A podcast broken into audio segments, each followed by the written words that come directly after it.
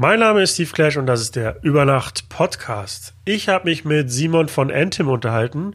Wir sprachen über die Anfänge als Hip-Hop-DJ, über das Musikproduzieren und Ghost Producing.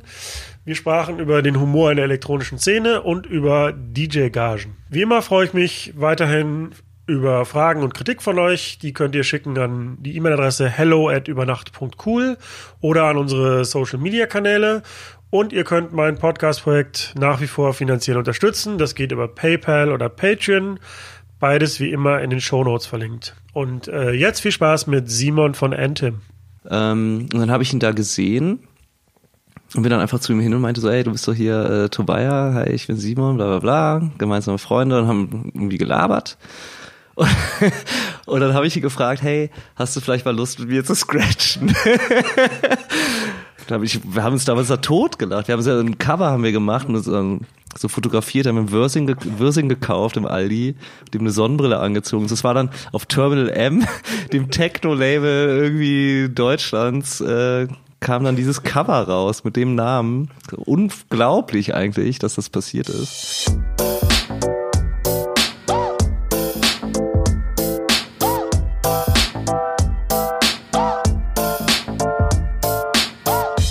Über Nacht mit Steve Clash. Ich bin der Simon von Antim und ich bin ähm, in erster Linie Bodybuilder, männliches Model und äh, DJ. Nebenprojekt DJ, ja. Genau. Wenn man dich als Bodybuilder nicht kennt, dann kennt man dich vielleicht in deinem, von deinem Nebenprojekt Antim, was du zusammen mit Tobias Müller machst. Genau, ja. Und wenn ich richtig informiert bist, bin, dann hast du nicht mit elektronischer Musik angefangen, sondern hast am Anfang Hip-Hop gespielt, stimmt das? Genau, also ich bin schon, also ich habe einen großen Bruder, der hat mich wahrscheinlich so ein bisschen äh, sozialisiert, was so das Musikalische angeht, der ist sechs Jahre älter. Und ich habe dann recht früh angefangen, äh, Hip-Hop zu hören, so als ich so, ja, sagen wir mal, mit elf, zehn, elf Jahren habe ich so Hip-Hop gehört. Und ähm, dann auch recht bald, also so um die, als ich so 13 war, habe ich dann tatsächlich meine ersten Plattenspieler gekauft. Ähm, nachdem ich damals auch durch meinen Bruder so ein DMC äh, Tape gesehen habe, also so, so, ein, so ein Video von, von DMC Championship, das sind so die Meisterschaften im, im Turntablism, also so Scratch-Meisterschaften sozusagen.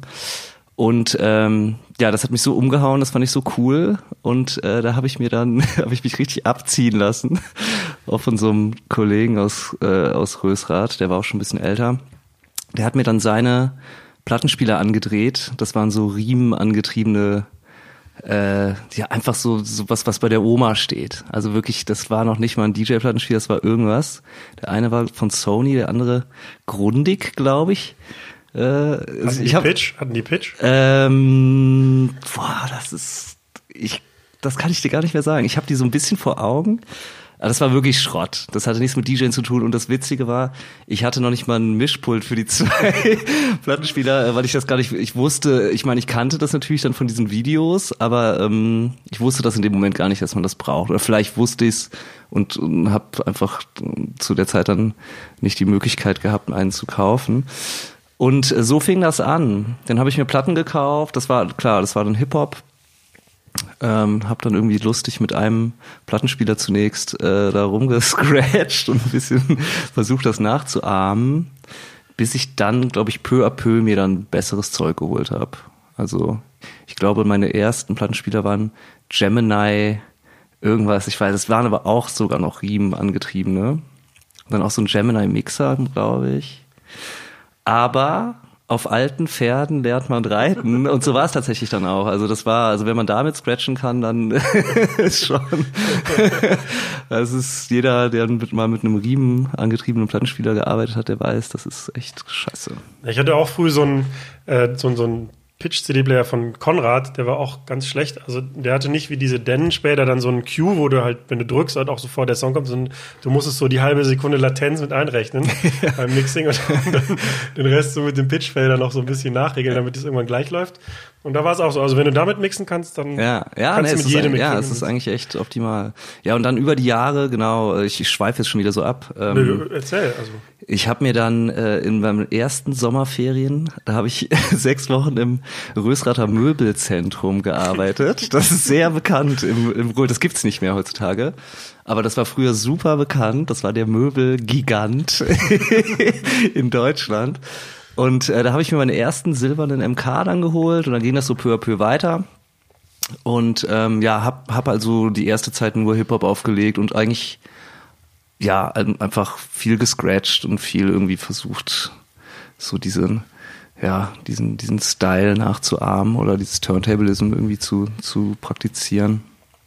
Hast du auch dein ganzes Taschengeld dann in Platten umgesetzt? Also ja, kann man, man so sagen. hatte ja keine Wahl, also man musste ja Platten kaufen. Nee, absolut. Äh, ja, kann man wirklich so sagen. Also jetzt noch für die Hörerschaft, das ist jetzt äh, 21 Jahre her. Ich bin schon alter Sack, 34. Ähm, nee, tatsächlich, das ging, das ging in Equipment, das was ich mir wirklich nach und nach. Ich habe dann mein erster richtig besserer Mixer war dann der von Technik, so ein schwarzer, ich weiß gar nicht mehr. Das war auch, glaube ich, der einzige, den Technics je so gemacht Battle Mixer, hat. Ne? So Battle Mixer, so ein Zweikanal, den, den gab's auch nur im, ähm, den, den mussten die damals bei DMC auch immer benutzen, weil das von Technics gesponsert war. Das war aber eigentlich auch voller Schrott. Da ist immer, immer der Fader direkt flöten gegangen. Naja, wie auch immer, auf jeden Fall genau das zu Platten und äh, ja, Equipment und das waren eigentlich so meine Ausgaben. Könnte man sagen, ja. Und wie oder in welchem Punkt hast du dann elektronische Musik für dich entdeckt? Mm, eigentlich auch schon früh durch meinen Nachbarn. Also ähm, als ich noch diese Schrottdinger hatte, hatte mein Nachbar schon irgendwie so einen Step. Ich glaube, der hatte dann schon MKs oder so. Und bei dem, der hat immer Haus gehört. Der hat so French House gehört und äh, da habe ich dann immer rumgehangen, bin zu dem gegangen und habe dann aufgelegt, also meine Musik, aber auch viel mit ihm zusammen dann einfach irgendwie, das, das hat Bock gemacht, so, das war irgendwie cool alles wirklich dieser Vocal, Vocal Disco House und die ganzen so Riviera und so diese ganzen Labels. Ähm, und auch in seinem Freundeskreis haben zu der Zeit viele Leute die Musik aufgelegt. Deshalb war ich da auch immer schon so zumindest offen für und hat, mir hat das Spaß gemacht aus, aus einer DJ-Perspektive. Ähm, und ich glaube, dann so richtig, also wo dann so, so diese wo es, wo es sich so ein bisschen hinentwickelt hat zur elektronischen Musik, war, als die Hip-Hop Community oder als, als, als Hip-Hop eigentlich irgendwie mich genervt hat irgendwann. Weil, also das hört sich jetzt auch so bescheuert an, aber als ich angefangen habe, da war das wirklich noch, da, keine Ahnung, fünf Elemente, weißt du, irgendwie, du gehst dann sprayen mit deinen Freunden und auf irgendeinem Jam oder so sind dann die Leute, machen Breakdance oder Freestyle und so. Das war, da, damit bin ich irgendwie, damit bin ich groß geworden, auch durch meinen Bruder. Die waren, haben immer Freestyle-Sessions gemacht. Ich habe dann da Beats aufgelegt und so. Das war, ja, damit, damit bin ich einfach aufgewachsen. Und dann wurde das irgendwann so Anfang der 2000er, wurde das so ein bisschen einfach nur so, ja, diese, wie soll ich sagen, so Bling Bling Rap und irgendwie alles, es war, hat mir nicht mehr so gefallen, wurde irgendwie bisschen seelenlos und bin dann aber gleichzeitig das erste Mal oder auf jeden Fall ähm, so, dass ich, dass ich wirklich nachhaltig davon äh, geflasht war, bin ich auf, auf elektronische Partys auch gegangen. Und da war dann wirklich das totale Kontrastprogramm zu Hip-Hop, wo alle nur noch standen und wo es auch voll oft Stress gab und Schlägerei und sowas und elektronische Party nur lächelnde Menschen, irgendwie hübsche Frauen, alle sind gut drauf und das, das war halt super, ne? Das war eine geile Erfahrung. Gleichzeitig aber auch äh, Compact, also das Kölner Labels, Urgestein, ähm, hat, glaube ich, den Einstieg da auch ein bisschen erleichtert, weil die früher zumindest noch mehr als heute ganz viel mit, mit Genres gespielt haben. Also da gab's dann, äh, klar, Kotze damals zu der Zeit war eh super experimentell, ähm, aber da gab's dann auch mal irgendwelche Tokotronic-Remixe, also dann hat man aus so einer Indie-Ecke irgendwie mit elektronischer Musik oder da, da wurde ganz viel experimentiert mit, mit Stilen, die dann aber halt in so einem Viervierteltakt oder halt in irgendeinem 120 BPM Gerüst dann nachher anzuhören waren. Und das, das hat's mir, glaube ich, auch erleichtert. Was heißt erleichtert? Aber das fand ich dann geil, weißt du? Weil das war dann, es war halt total frei und irgendwie interessant und spannend, was, was alles der, mit der elektronischen Musik geht. Und ähm, dann gab es halt so ein, weiß ich nicht, ein Jahr vielleicht, wo ich dann Hip-Hop-Platten und, sage ich jetzt mal, Techno-Platten gleich also gleichermaßen gekauft habe, bis, bis dann irgendwann das, das Techno überwiegt hat. Ne? Und dann muss ich sagen, ja, es ist auch lustig, wenn ich jetzt drüber nachdenke, weil meine ersten Mixe, die habe ich dann äh, natürlich wie viele andere einfach auf CD gebrannt und dann irgendwie verteilt und so an Freunde und keine Ahnung wen. Und die waren auch noch wirklich sehr Hip-Hop geprägt. Also ich erinnere mich, kann man so Sachen einspielen? Vielleicht finde ich das ja noch. Ja, bitte. Sehr, sehr, gerne, sehr gerne. Ich weiß ehrlich gesagt wirklich nicht, ob ich das, da müsste ich mal Freunde von mir fragen, aber ich erinnere mich, dass ich ähm, da auch irgendwie Cool Savage, Till Up Joe mit irgendeinem, mit irgendeinem Beat, was war irgendeine ich weiß gar nicht mehr, was das für ein Instrumental war. Also da habe ich noch wirklich sehr viel das auch gemischt tatsächlich. Hip-Hop, sehr viel gescratcht und tatsächlich auch irgendwelche Edits oder Mash-Ups dann gemacht. Das hörte dann aber irgendwann auf. Ähm, ja, und dann ging es so weiter und dann habe ich äh, fleißig meine Mixe verschenkt, ver verteilt, auf CD ge gebrannt. Und dann bin ich irgendwann Resident geworden in Köln. Bevor wir dazu kommen, habe ich noch eine Frage. Ja. Also ich habe das in der Zeit so wahrgenommen, dass man sich für eine Szene entscheiden musste. Und für mich war das in der Zeit auch die elektronische Szene. Also ich hab, bin dann auch in einen Hausclub gegangen und war geflasht und dachte so, wow, das ist es.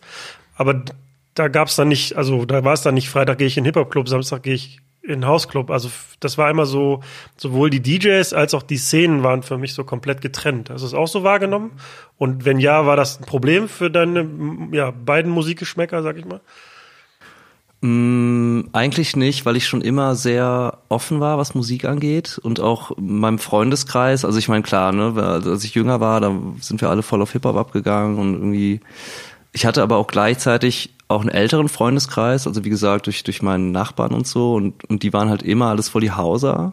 Also ich war für die immer so der kleine, der kleine Simon, der kam dann bei den, auf, auf den Partys von denen, also irgendwelche Gartenpartys oder so und hat dann, hat dann mit, mit deren Hauspartys aufgelegt und gescratcht. Das fanden immer alle ganz toll, so.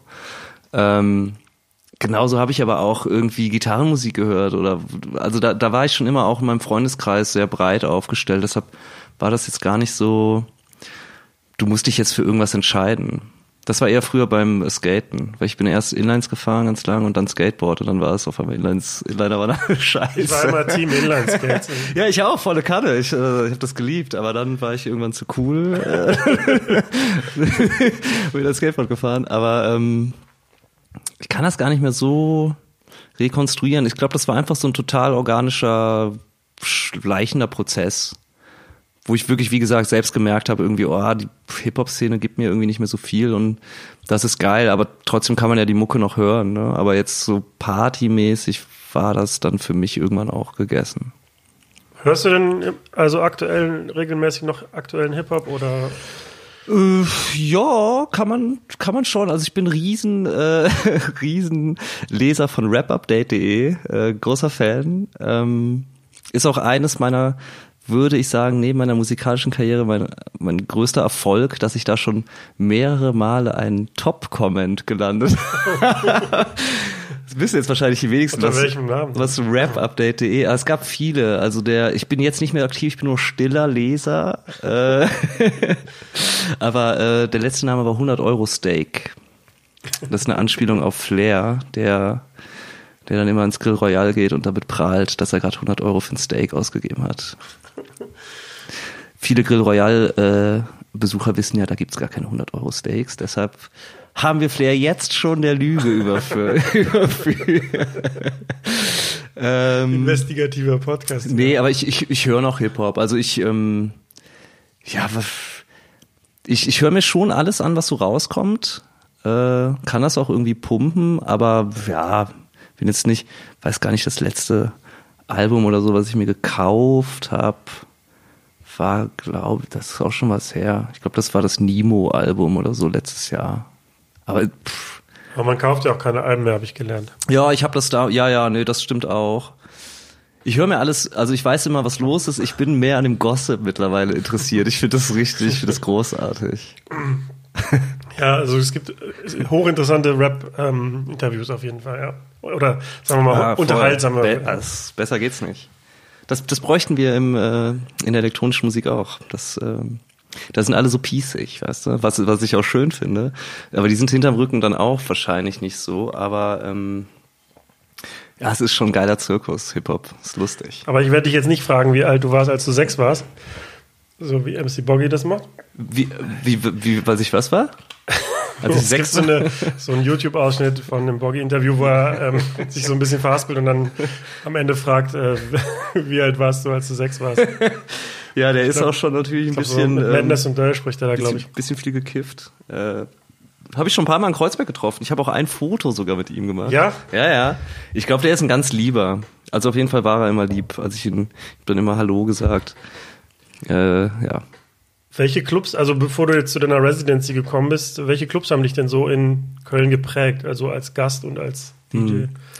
Ja, ach, das war eigentlich ganz, also so die erste Party, wo ich, wovon ich gerade gesprochen habe, ich glaube, das war im tiefen Rausch, damals hieß das. Das war auf dem Ringen. Ring ist halt mega assi.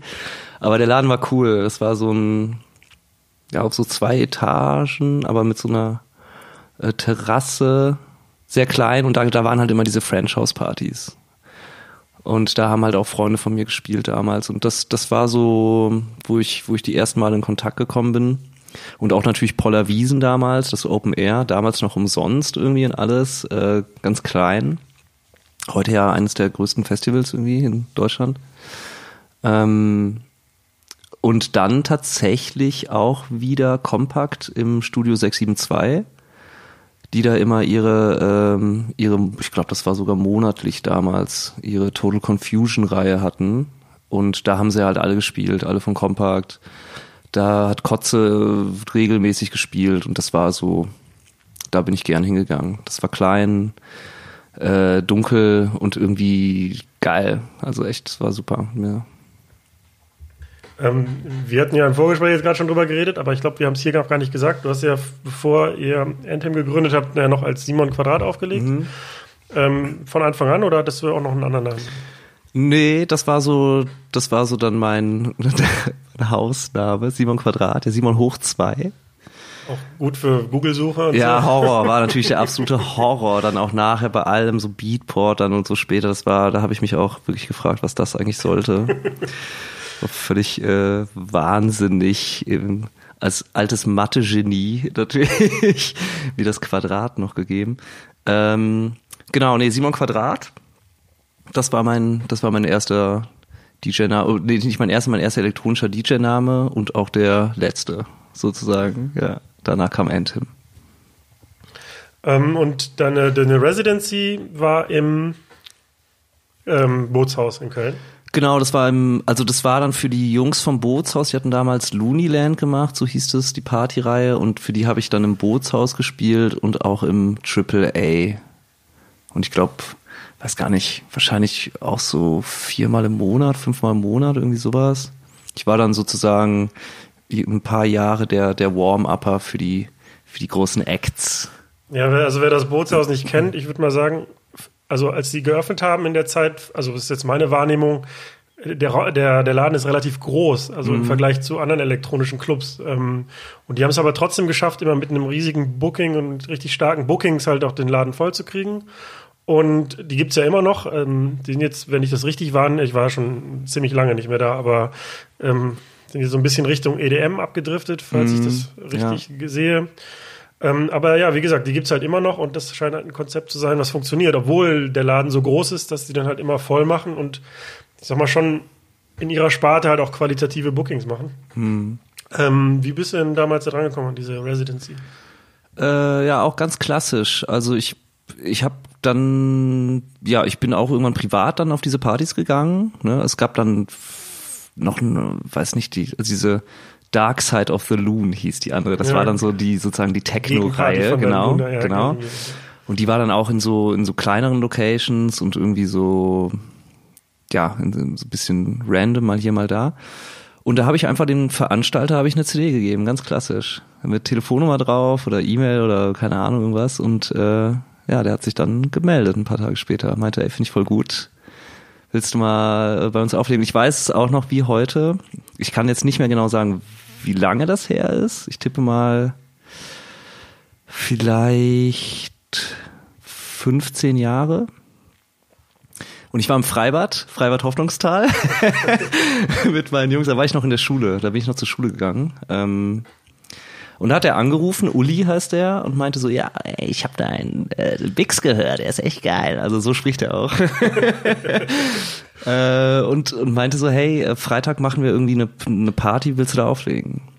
Und das war halt natürlich, äh, ach, da war ich so glücklich. Das kann man gar nicht beschreiben.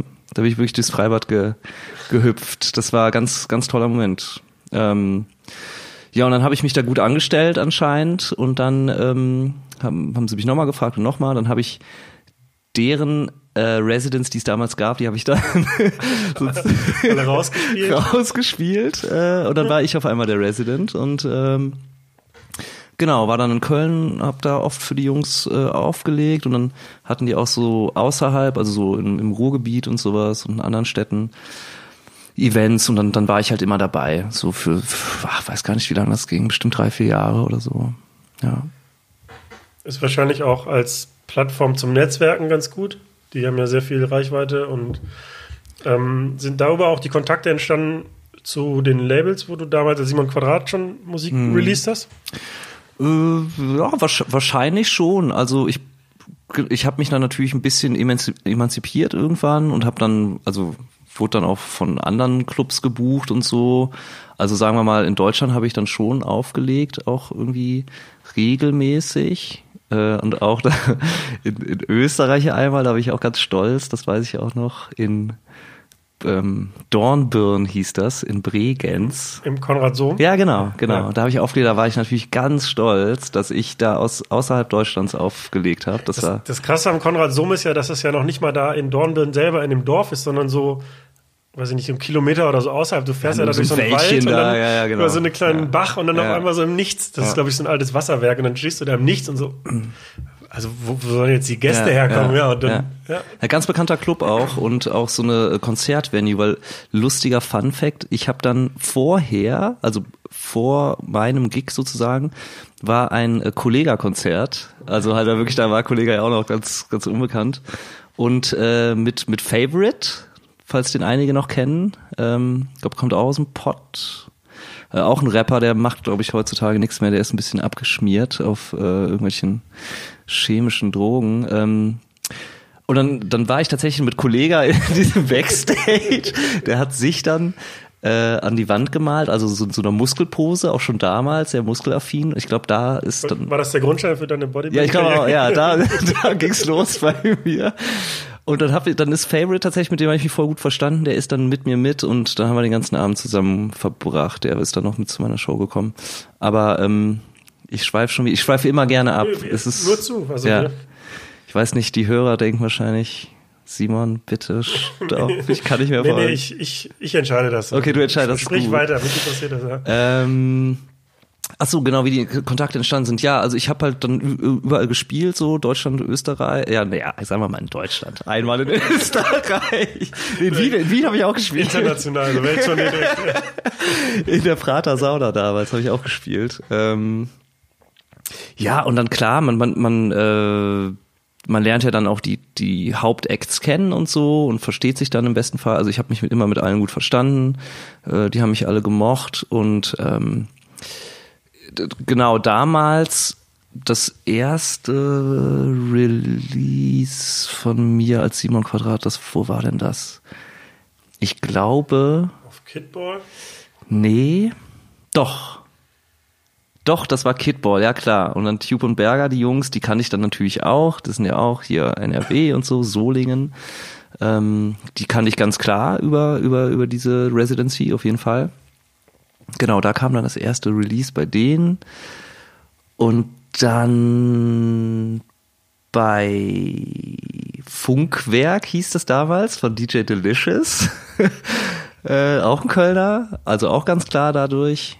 Und ähm, dann habe ich eins gemacht und da äh, wird dann, wie sagt man das? Da kommt dann die Verknüpfung zustande zwischen Simon Quadrat und Entim vielleicht, weil dann habe ich mit Andreas Henneberg habe ich ein Lied zusammen gemacht. Äh, Bolingo Gringo hieß das. Das habe ich. Das Siehst du? Das, Das war doch so eine Afrika ähm, EP von Genau. Kickball oder so. Ja, ne? genau. Das war so eine Afrika-EP vor, keine Ahnung, elf, zwölf Jahren. Heute Afrohaus. Größtes, tollstes Upcoming-Genre, was es gibt. Damals schon Ihr habt's erfunden. den richtigen Riecher gehabt. Ähm, und gen genau mit ihm zusammen habe ich das gemacht. Und er war dann sozusagen derjenige, dem ich die ersten Anthem-Tracks geschickt habe und auf dessen Label wir das erste Release hatten damals. Als hast du, also die erste Frage wäre jetzt, hast du parallel zum, zum Auflegen auch direkt angefangen, Musik zu produzieren oder war das eher so eine Entscheidung? Also ich sag mal so, in der elektronischen Szene ist ja so, dass man, wenn man nur auflegt und nicht produziert, ja irgendwann so einen Punkt erreicht hat, wo man nicht erfolgreicher werden kann, weil die, ja, die Reichweite entsteht dann am Ende über die Releases. Ähm, hast, du, hast du dann überlegt, ja, okay, jetzt um, um das jetzt auf das nächste Level zu heben, muss ich jetzt angefangen, anfangen, auch Musik zu produzieren? Oder war das eh eine Sache, die du gern vorher auch schon gemacht hast? Ähm, na, das waren, glaube ich, ganz natürliche Prozesse. Also ich habe vorher Beats gemacht, auch schon im Hip-Hop. Ähm, äh, klar, da, da ging das so los, da hat man Instrumentals gemacht oder irgendwelche Scratch-Beats oder sowas, ne, so, so ein bisschen ähm, abstrakter, auch von, von den Tempi her und sowas. Und dann äh, ging das los mit elektronischer Musik und da habe ich aber, ähm, da habe ich viel mit Leuten zusammengearbeitet, da habe ich mir auch helfen lassen, das konnte ich nicht so gut. Da war ähm, auch mit Tube und Berger damals die, die Platte, die ich da hatte, das habe ich dann mit den Jungs zusammen gemacht. Ähm, und dann ging das so los und äh, habe mir das natürlich beigebracht. Ähm, bei uns ist es aber auch so, also jetzt bei Anthem, dass Tobi definitiv der bessere und talentiertere äh, Produzent ist als ich, aber ähm, das ging eigentlich ganz organisch los. Das war jetzt nie die Frage, muss ich jetzt äh, produzieren, um geilere Gigs zu kriegen oder sowas, sondern ähm, das hat man einfach gemacht, weil man da Bock drauf hatte. Ne? Und wo, wozu ich jetzt auch nochmal sagen muss, das ist mir immer ganz wichtig, äh, das habe ich auch schon ein paar Mal in Interviews gesagt, die ähm, der, der Beweggrund eigentlich damals DJ zu werden, war eh ein ganz anderer, als, als das heute der Fall ist. Also ich oder Meinst du jetzt allgemein oder für dich? ich, ich glaube auch allgemein, würde ich einfach mal behaupten. Also für mich auf jeden Fall, aber auch allgemein. Also ich habe halt angefangen als als junger Teenie, weil ich das geil fand und und habe dann halt genau wie meine ganz vielen Freunde auch im Kinderzimmer aufgelegt, fünf, sechs, sieben Stunden oder ein Scratch geübt, irgendwie für eine Woche am Stück, weißt du, so wie andere halt einen Kickflip üben oder sowas. Und ähm, da war auch nie irgendwie groß die Idee, oh, ich muss jetzt auf die Bühne und ich muss das. Und ich habe das Gefühl, heutzutage ist es eher anders. Das natürlich ist ja auch ganz klar, medial ist es ja auch ganz anders dargestellt, die, die ganze Kultur auch. Und, aber heute sieht man halt irgendwie den, den großen DJ und will halt Fame und Geld und, und, und Girls irgendwie und sowas. Und das gab es damals noch nicht so. Also da auch nochmal jetzt als Antwort auf deine Frage, ob man dann aus welchen Gründen man dann anfängt, Musik zu machen oder halt zu produzieren oder halt seine Karriere irgendwie auf, auf ein nächstes Level zu heben. Die, die Gedanken gab es da jetzt gar nicht so. Bei mir auf jeden Fall nicht und ich, ich glaube auch generell war das, man gibt ja viele Beispiele von Leuten, die, die jetzt nicht damals die großen Überproduzenten waren und trotzdem eine tolle Karriere gemacht haben. Ne? Gibt aber auch andersrum Fälle, unheimlich tolle Produzenten, die dann auch aufgelegt haben dadurch und aber auch erst gar nicht auflegen konnten. Ja, auf Äh, jeden Fall, ja. Ich finde, also ich gebe dir vollkommen recht. Also meine Motivation aufzulegen ist auch eine ähnliche. Ich hatte halt Lust zu spielen und wollte im Club spielen und da ging es aber auch gar nicht um irgendwelche großen Festivalbühnen und um irgendwelche Insta-Stories, äh, gab es ja auch noch nicht. ähm, aber ich kann es auch keinem, keinem Jugendlichen, der jetzt anfängt, verdenken, dass er so denkt, weil Nee, ich meine, das wird ja nicht. so vorgelebt. Klar, ja, auf jeden Fall. Ähm, und ich finde auch, es, es hat da so eine Entwicklung gegeben. Also jetzt gibt es so Superstar-DJs, die posen irgendwie im Privatjet.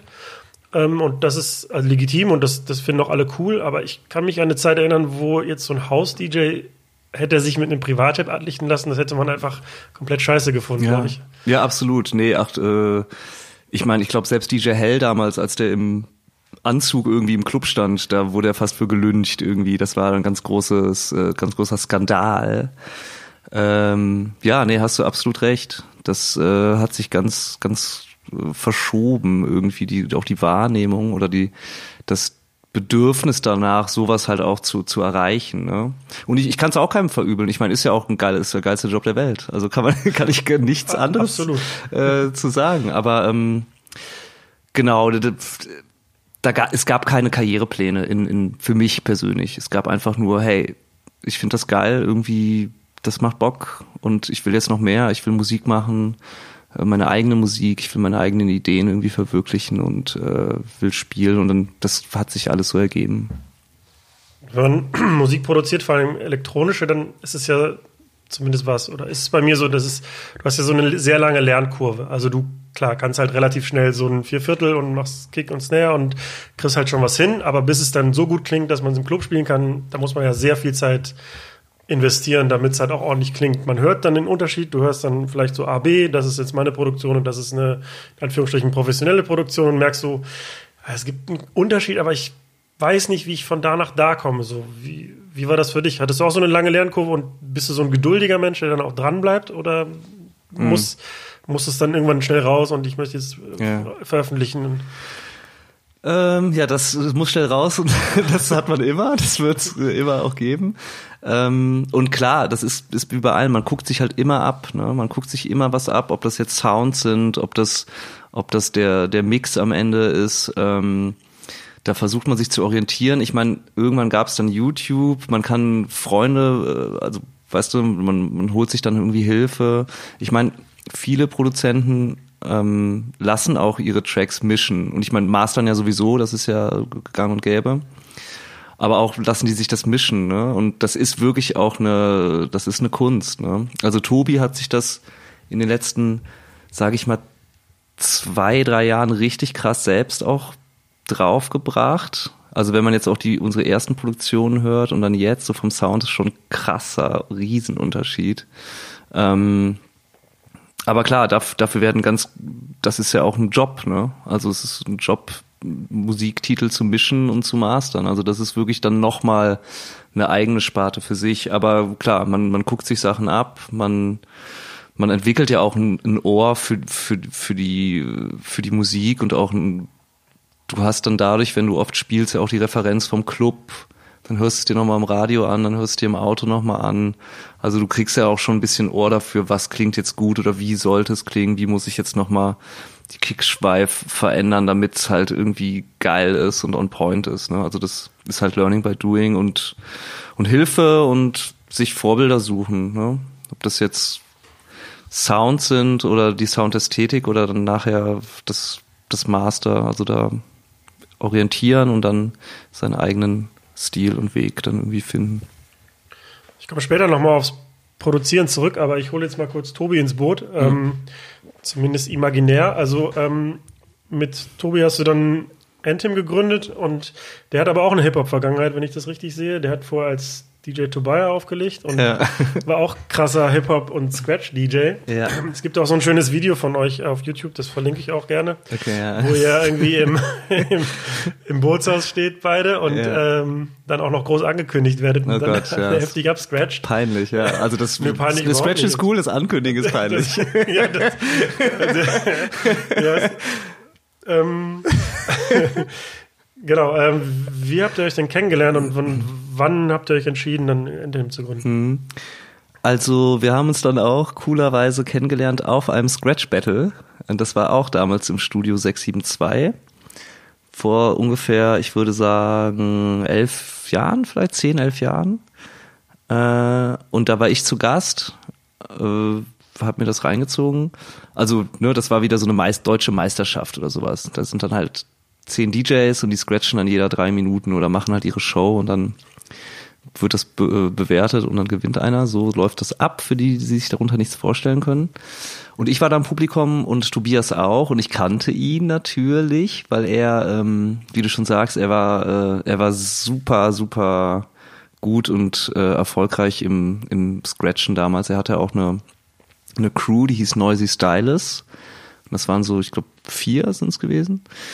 Äh, vier Typen, die haben halt Scratch-Musik gemacht. Das, das war damals, das ich, wenn ich jetzt so mich so selber höre, denke ich, bin total der alte Sack, weil das sagt ja keinem mehr was, weißt du? Also das ähm, früher war das echt ein echt ein großes Ding so, ne? Gab's halt diese Scratch Crews und die haben auch Alben gemacht. Noisy Styles hat auch ein Album gemacht, ist mega mega gut. Ähm, weiß jetzt gerade nicht, wie es heißt, vielleicht können wir es auch verlinken. Lohnt sich total. Ich das mal raus, ja. Ist halt nur, ist wirklich nur durch äh, Scratch-Sounds irgendwie. Mega geil. Und die haben halt auch so, ähm, so Battle Breaks, also so, so Sample-Platten und so gemacht. Das war auch früher ganz normal in der Kultur. Also dann hast du halt so Skipless-Rillen, die halt nicht springen. Und da sind dann halt so Sounds drauf, mit denen du scratchen kannst. So. Und dadurch kannte ich ihn schon und weil er auch ähm, mit so ein paar Freunden von mir befreundet war. Also so Freunde von Freunden irgendwie so. Deshalb wusste ich schon immer, okay, das ist der Typ von Noisy Stylus, geil.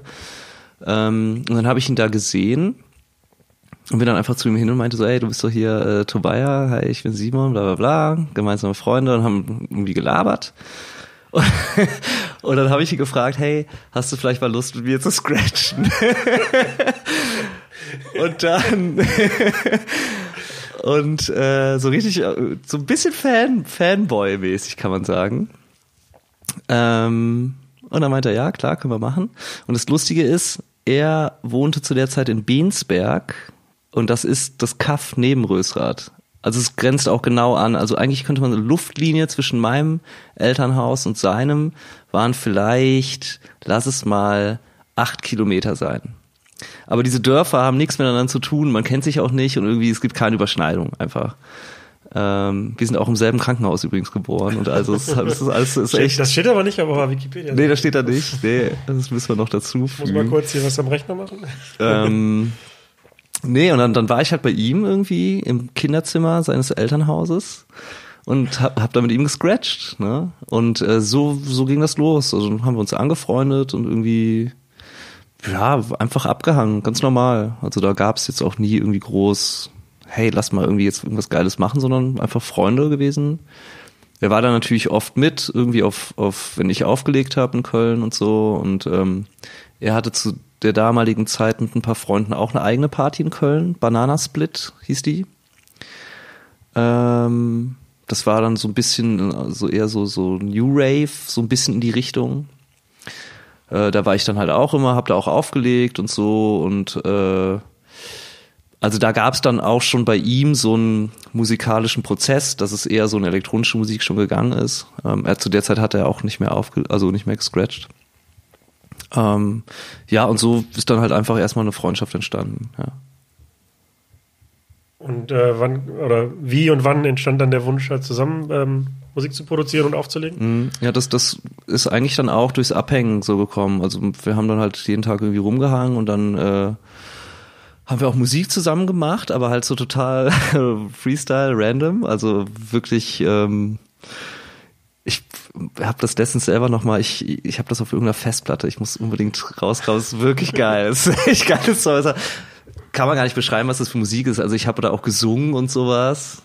Äh, habe dann so Texte geschrieben auf Englisch und das würde mich auch interessieren. Ja, es ist echt. Äh, ja, ich muss das wirklich raussuchen. Also ähm, hatte nichts mit Techno oder so zu tun. Es war einfach nur, hey, äh, einfach rumjam, gucken, was bei rumkommt, weißt du? Das war so bisschen Synthi-mäßig, würde ich vielleicht, das, nicht Synthi-Pop, das wäre jetzt auch zu, das würde dem Ganzen schon zu, ne, zu sehr Professionalität verleihen. Es war einfach nur, ey, irgendwie Beats machen und ein, zwei habe ich gesungen.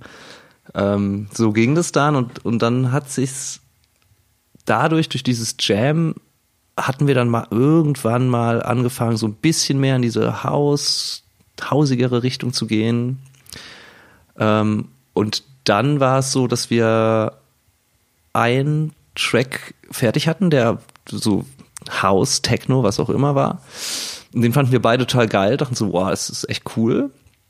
Und den hatte ich dann damals äh, Andreas Henneberg ge, ähm, gezeigt, der Typ, mit dem ich diesen Bolingo Gringo Song hatte und bei dem auf dem Label ich dann auch äh, danach noch irgendwie eine Platte gemacht habe. Und mit dem hatte ich halt einen guten Kontakt und so. Und dann meinte ich, hey, hör doch mal hier, habe ich hier mit einem Kumpel gemacht, wie findest du das? Und er meinte, ey, voll geil, super, äh, habt ihr noch mehr? Und dann hatten wir, haben wir noch zwei andere Lieder gemacht. Also das erste, allererste Lied hieß Quetschkommode. und dann haben wir noch, ähm, wie heißt das andere? Orient Express war die B-Seite und dann die B2 war Holger der Polka. Unangenehm, peinliche Namen. Wir fanden das damals super lustig. Äh, würde ich würde heute ein Lied nicht mehr so nennen. ähm, ja, und er meinte halt, oder er und sein Team, die meinten, ey, mega geil, finden wir super, würden wir gerne rausbringen. Und dann war halt so, äh, okay, krass, ja, keine Ahnung. Äh, ja, cool, wieso nicht? Aber da, da gab es noch gar kein Projekt. Also wir haben auch nicht zusammen aufgelegt zu dem Zeitpunkt. Ähm, und dann war es halt so, ja, okay, was machen wir jetzt? Simon Quadrat und Tobaya oder wie soll man das nennen? Und irgendwie war das so, ah, nee, ist voll uncool. Das Label wollte das dann so, weil, weil dieses eine Bolingo Gringo war halt so ein Hit irgendwie. Und die wollten dann, ja, Simon, lass das Simon Quadrat machen, oder? Und das hat sich irgendwie nicht cool angefühlt und wussten wir auch nicht. Und dann, ähm, ja, dann war das tatsächlich so, dass, dass die uns ein bisschen gedrängt haben, meinten so, hey, wir wollen jetzt die Platte pressen, wir brauchen jetzt einen Namen, den wir da drauf schreiben. Ja, dann haben wir uns zusammengesetzt und, und irgendwie gebrainstormt und hatten dann so einen, so einen Zettel mit 20 Namen. Und, und einer davon war halt Anthem. Und äh, den haben wir, den haben wir denen dann gesagt, dann meinten die, okay, cool. Und dann haben die die Platte gepresst und dann, dann kam es raus. Und aber zu dem Zeitpunkt, wie gesagt, haben wir noch nie zusammen aufgelegt und hatten auch gar nicht irgendwie, es gab gar kein Karriereziel oder so. Es war halt wirklich nur so ein Spaß. Ja, und dann, dann ging das los. Das war, glaube ich, im, weiß nicht, April 2010 oder im Februar 2010 kam dann die, die Platte raus. Da haben wir auch zwei Videos damals schon zugemacht selbst gedreht, selbst produziert. Ähm, und so ging es los, ja. Hat sich das dann sofort bemerkbar gemacht? Gab es dann Feedback? Was ist passiert? Also, das war ja dann im Grunde erst eure erste gemeinsame Veröffentlichung. Äh, ja, das, das Label war jetzt natürlich klein, ne? also das muss man dazu sagen, aber es gab schon sehr gutes Feedback. Äh, Musik war doch irgendwie fresh, so. Es war, es war gerade Quetschkomo, das halt merkt man völlig äh, aus so einem Hip-Hop-Kontext heraus rangegangen, was die Produktion betrifft. Es haben das Samples geschnitten und irgendwie war irgendwie lustig, so ein bisschen Polka, Polka-esque damals. Ich glaube, das war dann auch so ein bisschen in der Mode.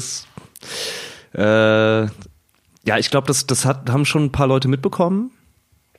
Und ich habe es dann natürlich auch irgendwie promoted. Ne? Ich habe dann natürlich allen Leuten Bescheid gesagt, hey, hier, guck mal, neues Projekt und hör dir das mal an. Also hatte ja dieses Netzwerk dann schon so ein bisschen durch, durch mein Solo, durch mein Solo-Ding. Und ähm, ja, das war jetzt nicht so, dass wir die Welt damit verändert haben, aber man hat ne, man hat's gemerkt und ähm, ich glaube, in dem Jahr haben wir dann auch noch ganz gut nachgelegt. Ich bin mir nicht ganz sicher, was alles 2010. Hast du das da stehen oder so, was da passiert ist 2010? Mm, nee, ich habe nur, dass ihr euch irgendwie äh, 2010 gegründet habt und ja. dass ihr dann als Newcomer ausgezeichnet wurde von Raveline Groove. Ach, auch schon in dem Jahr? Das war Januar 2011 und Dezember 2010. Okay, nee, dann war das tatsächlich auch noch in dem Jahr. Da haben wir dann, glaube ich, ja, das genau, das um deine Frage zu beantworten. Es war dann nicht nur diese Platte, sondern wir haben, glaube ich, drei Platten gemacht und ein paar Remixe, alles 2010.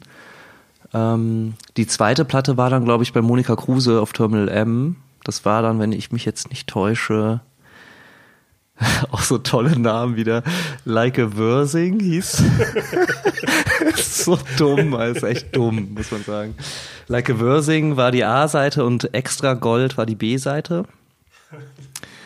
Und ähm, die war dann schon natürlich auch durch Moni, ne? Die hat die dann klar, die dann auch promoted und gespielt und so. Und das hat dann auch schon, haben Leute mitbekommen und dann, weiß nicht, ein, zwei Remixe waren, glaube ich, dabei. Und dann hat man das so, dann hat man das schon gemerkt. Dann hat man irgendwie gemerkt, ähm, okay, da, da passiert gerade irgendwas. Aber selbst da, wie gesagt, haben wir noch nicht zusammen gespielt irgendwie, ne? Und dann, dann ging das aber, wann ging's denn los? Ich kann mich auch noch gut erinnern. Genau, also Moni, nur noch mal, um das auch der Hörerschaft äh, zu sagen, wie sowas funktioniert. Also alles, was wir in unserer Karriere geschafft haben, haben wir immer irgendwie auf dem simpelsten, also nicht simpelsten, aber auf dem naheliegendsten Weg geschafft. Also auch äh, Moni habe ich im damals noch in der Bar 25 hier in Berlin, äh, habe ich die getroffen. Meinte, ey, du bist doch Monika Kruse. Ähm, ich, äh, ich mache Musik mit einem Freund, kann ich ihm mal was schicken? also kleiner Typ, weißt du? So, keine Ahnung. Und dann meinte, ja, keine Ahnung, cool, hier meine E-Mail-Adresse. Und dann habe ich halt der die Demos geschickt. Und dann hat sie auch, dann, ich weiß es noch ganz genau, ich saß im Auto. Auch wieder, ist das krass, auch wieder nach ähm, Dornbirn, Konradssohn, das war ein anderer Gig, fünf, sechs Jahre später. Und dann rief sie an, ja, habe ich gehört, voll geil, super, äh, würde ich gerne machen. Ja, dann bin ich natürlich fast aus dem Autofenster gesprungen vor Freude. Äh, und im gleichen Atemzug hatte sie dann aber auch schon gefragt, hey, habt ihr denn, habt ihr eigentlich eine Booking-Agentur und wer, wer macht das für euch und bla. Hatten wir natürlich nicht. Äh, hatte ich auch als Simon nicht, das habe ich alles selbst gemacht. Und ähm, dann hat sie uns damals ihrem Booker vorgestellt, dem Markus, der auch heute nach acht Jahren noch unser Booker ist. Und äh, so ging das dann, so ging das dann peu à peu los. Also bevor, also bevor Markus unser Booker wurde, hat, hatten wir dann aber auch schon angefangen zu spielen, muss ich, muss ich dazu sagen. Und das war dann tatsächlich so, dass ich das den Leuten aufgequatscht habe ein bisschen. Also weißt du, wo ich eh gespielt habe und dann so hier Anthem, check das mal aus. Oder die hatten auch schon davon gehört und so und haben mich dann angerufen, ey, was ist das? Hier Anthem geil. Und ähm, da meine ich ja, klar, spielen wir bei dir das nächste Mal als Anthem. Es gab auch Partys, da habe ich erst als Simon gespielt auf dem einen Floor und dann als Anthem auf dem anderen in der gleichen Nacht. Das war natürlich nicht schlecht. Ähm, habt ihr euch dann, sofort eingegroovt so als Team? Also wenn man zu zweit auflegt, muss man ja mal entscheiden, so ja, spielen wir jetzt jeder einen Song oder spielt mhm. jeder eine Viertelstunde? Ja, für mich war das Horror am Anfang. Ah, nicht Horror, Horror war es nicht. Er war es ja mein Freund. Ähm, und das war ja immer auch Spaß. Aber ähm, dadurch, dass ich so lange Solo-DJ war, ist das natürlich total schwer, dann auf einmal äh, das so zu teilen, ne? Und halt auch dann dieses Warten dazwischen. Wir haben dann von Anfang an halt Ping-Pong, also Back-to-Back, jeder einen Track gespielt. Das machen wir heute auch noch. Ähm, aber das war ganz schwer, das dann irgendwie so zu teilen, weißt du? Also nicht, nicht irgendwie diese Bühne zu teilen, sondern einfach dieses, dein Set zu teilen, ne? Weil du bist ja noch überhaupt nicht eingegroovt. So der andere hat dann irgendwie Tracks, die findest du doof oder also weißt du, das, das hat ein bisschen gedauert, hat ein paar Monate vielleicht gedauert. Und ähm, ja, heute kann ich es mir gar nicht, also klar, kann auch alleine noch auflegen, aber das ist, kannst mir, ich würde es mir nicht wünschen, alleine zu spielen. Das ist schon toll zu zweit. Ja, ich als ungeduldiger Mensch stelle mir vor allem die Frage, ähm, also wenn ihr zu zweit spielt dann, und elektronische Musik, wo man ja teilweise irgendwie so acht Minuten Tracks hat und du ja dann quasi zweimal acht Minuten warten musst, äh, bis du den nächsten Song spielst. Ähm, ähm, sehnst du dich oder sehnt ihr euch manchmal so nochmal zurück oder würdest du gerne mal wieder Hip-Hop auflegen, um so ein bisschen mehr Action zu haben oder? Ja, das haben wir am Anfang gemacht, das muss, das, also beziehungsweise ich, das musste ich dann irgendwann abstellen, weil es war einfach zu viel Action. Das, dazu neigt man dann, gerade als Hip-Hop-DJ, dass man einfach zu viel macht. Also wir haben die ersten Jahre, da habe ich auch immer gescratcht noch. Ähm, und dann Effekte und dann das und dann das und das ist dann einfach klar für dich selber. Ich meine, ich kenne das nur von meinen Mixtapes früher als kleiner kleiner Bursche. Äh, du, du, du nimmst es auf und denkst, es ist total geil, wenn du zehn Minuten Backspins mit der gleichen Stelle machst.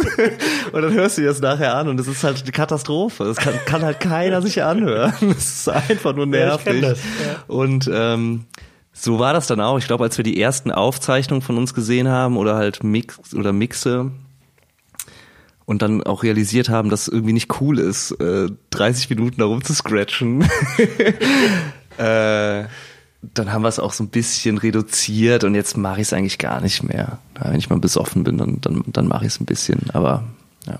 Aber fehlt dir das so ein bisschen schnelleres, impulsiveres Auflegen oder?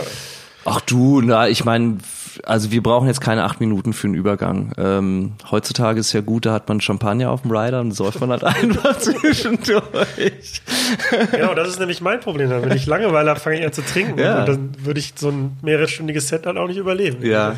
Äh, nee, ach du. Ist, Eigentlich überhaupt nicht. Man ist dann im Groove, weißt du, es macht auch Bock, es macht auch Bock, die Musik zu hören, weißt du so, und ähm, dann tanzt man halt und keine Ahnung. Das ist jetzt ja auch nicht, man steht ja, muss ich dir ja nicht erklären, man steht ja jetzt nicht acht Minuten und, und tippelt von Fuß zu Fuß. Ja doch, Singfunktion. Singfunktion. Nein, auch das fehlt mir überhaupt nicht. Das, das geht auch voll, das geht voll klar. Äh, Im Stitz sind es ja alle drei Minuten machst du einen Übergang.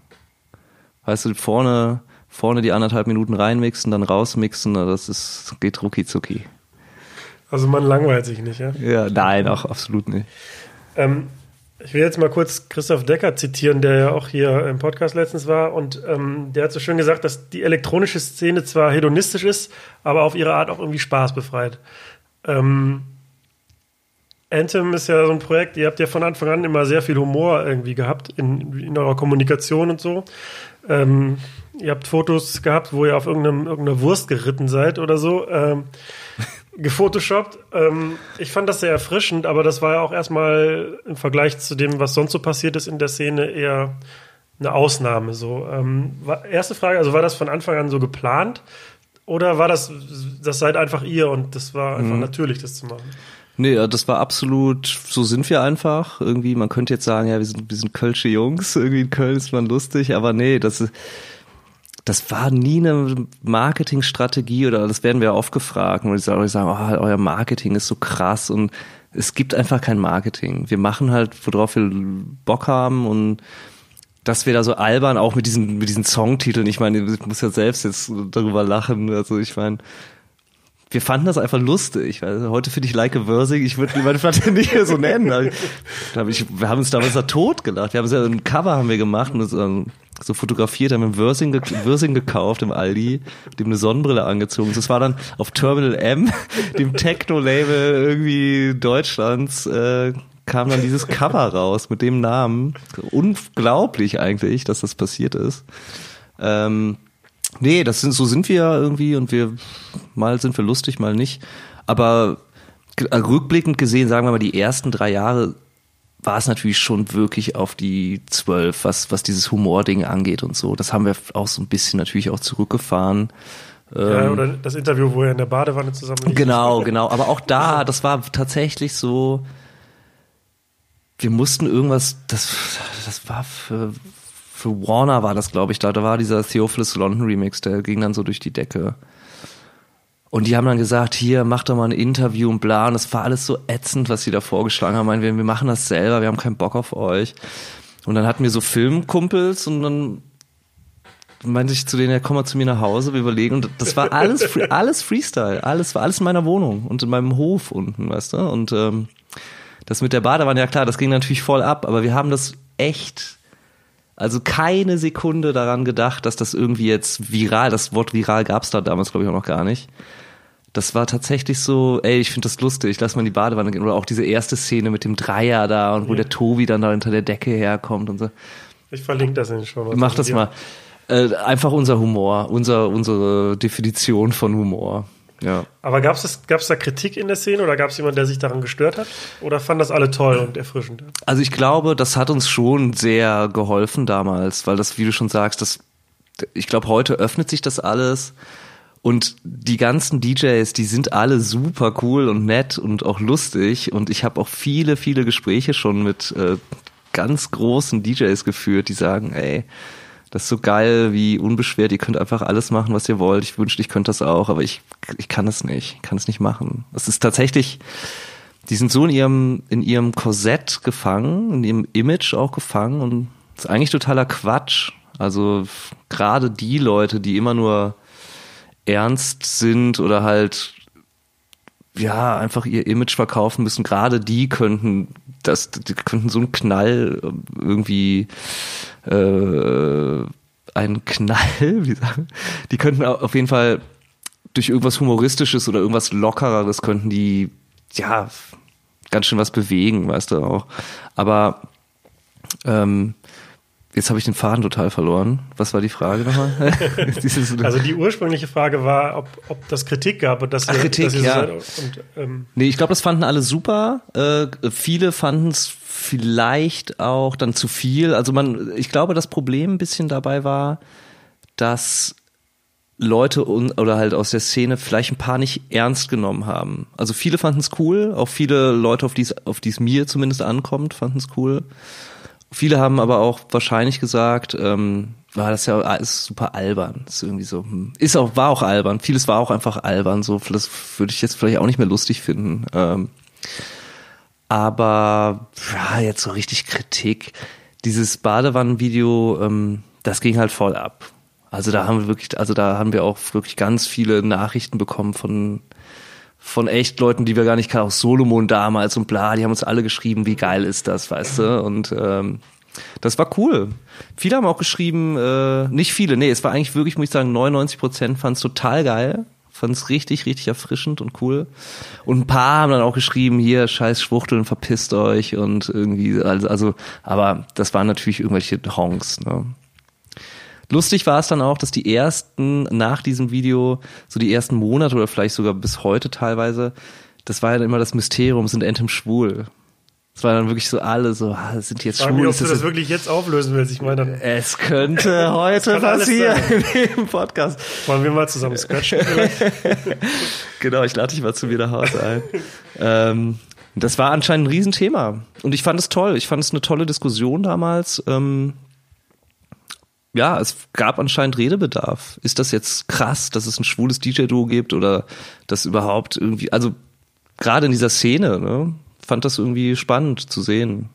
Ich hätte jetzt intuitiv gedacht, weil die elektronische Szene ja irgendwie, ja, kann man sagen, von Schwulen gegründet wurde oder aus der schwulen Szene entstammt, dass es da eigentlich überhaupt gar kein Problem darstellen sollte, im Vergleich jetzt zum Beispiel Hip-Hop, wo dann so, Ja, ja. wie KIZ dann so einen Frauentag machen oder ähm, ich hätte jetzt eher mal gedacht, dass das hätte überhaupt kein Problem darstellen sollen oder ich mir gar keine es, Gedanken nein, gemacht. es ging eigentlich, da gab es auch kein Problem. Das waren so ein paar auf Facebook oder so, weißt du, aber sonst aus der Szene selbst überhaupt nicht. Ich glaube, es fanden alle cool und lustig und so war es auch.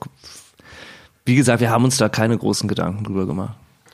Und ähm, was glaubst du, warum diese Szene so ist, dass, wie du sagst, manche Künstler sich aus ihrem Korsett da nicht lösen können und so dieses mysterische Image halten Mhm. müssen? Oder, oder warum glaubst du, warum denken die, dass sie das müssten? Ja, das ist wirklich eine, ist eine schwierige Frage. Also ich meine, ja, also es ist natürlich auch alles erstmal eine Typsache. Nicht jeder kann lustig sein und sollte, muss auch nicht, muss nicht jeder lustig sein, auf keinen Fall. Warum auch?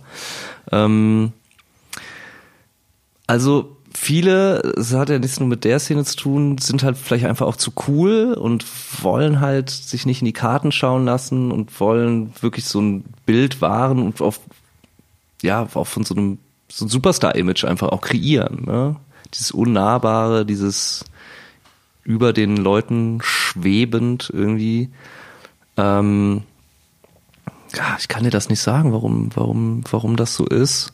Ich glaube, es sind ja auch nicht alle so. Wir sind ist jetzt nicht so, Anthem sind die einzigen nicht verkrampften Leute im, im Game. Das, so, das ist es ja nicht, aber ja, schwierig. Kann ich, kann ich nicht beantworten, warum, warum die das denken. Aber ähm, es gibt's auf jeden Fall und das weiß ich auch.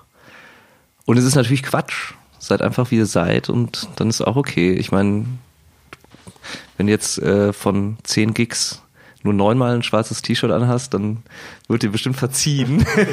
Die Leute feiern trotzdem noch zu deiner Musik. Also alles, keine Ahnung. Ich habe heute auch ein schwarzes T-Shirt Ja, an. ich habe, was ist das? Eierschale. Eierschalen. Äh, ihr habt ja noch eine ganze Weile beide in Köln gewohnt und du bist dann irgendwann nach Berlin gezogen, aber Tobi wohnt noch in Köln, ne? Genau.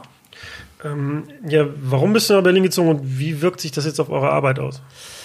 Äh, ich bin nach Berlin gezogen, ziemlich spontan und ohne, also es war nie mein Wunsch. Ich war auch vorher nur ein oder zweimal in Berlin. Das war, ich war fertig mit meinem Studium ähm, und habe dann einen Job gesucht und habe mich irgendwie so bisschen hier und da beworben und dann hatte ich ein äh, Vorstellungsgespräch in Berlin, bin da hingefahren.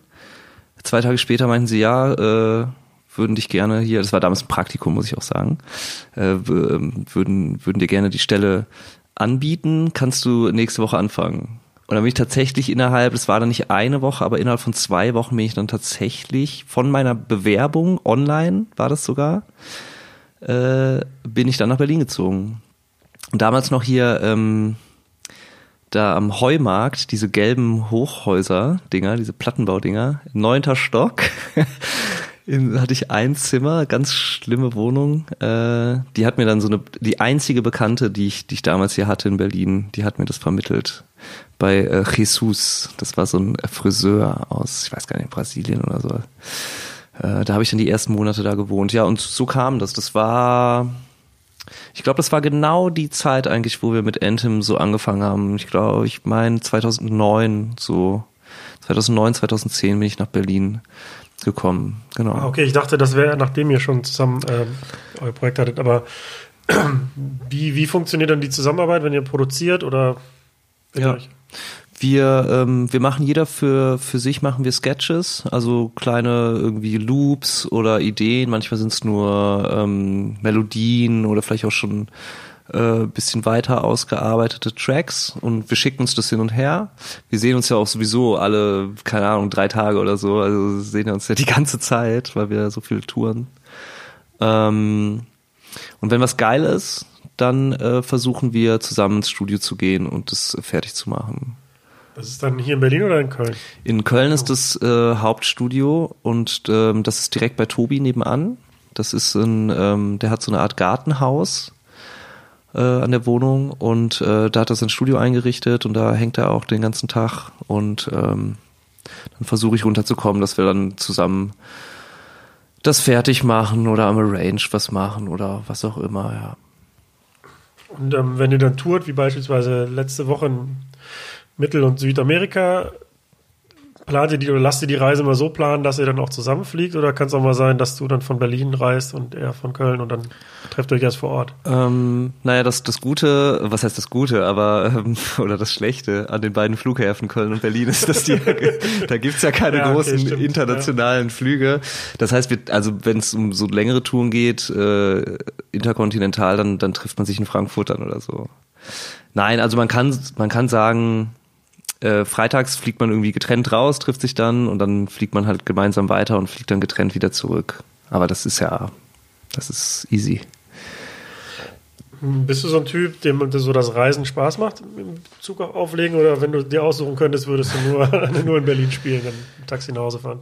Also Spaß machen, also ich sag mal so, das Reisen um die Welt und das Rumkommen, das ist, die, das, ist das größte Geschenk irgendwie, was, was es gibt, also diese Orte zu bereisen, ähm, das, das ist so, hat so eine, so ein Wahnsinn auch angenommen, so ein Ausmaß, dass, dass wir das selbst auch gar nicht kapieren, wo wir, also wir wissen, wo wir sind, ne?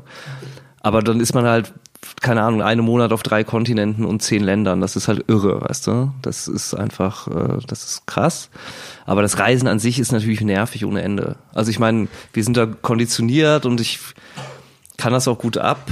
Ähm, aber jetzt gerade, ich bin vor zwei Tagen erst von der letzten Tour gekommen und die hat mich auch, die hat mich schon ganz schön äh, fertig gemacht. Da hatten wir, glaube ich, fast 20 Flüge in zwei Wochen und äh, ja, das da kommst du hier an, irgendwie 30 Stunden Rückreise mit Boot, Auto, drei Flügen so und, und äh, ja, das war dann einfach, da bist du erstmal alle. Ne?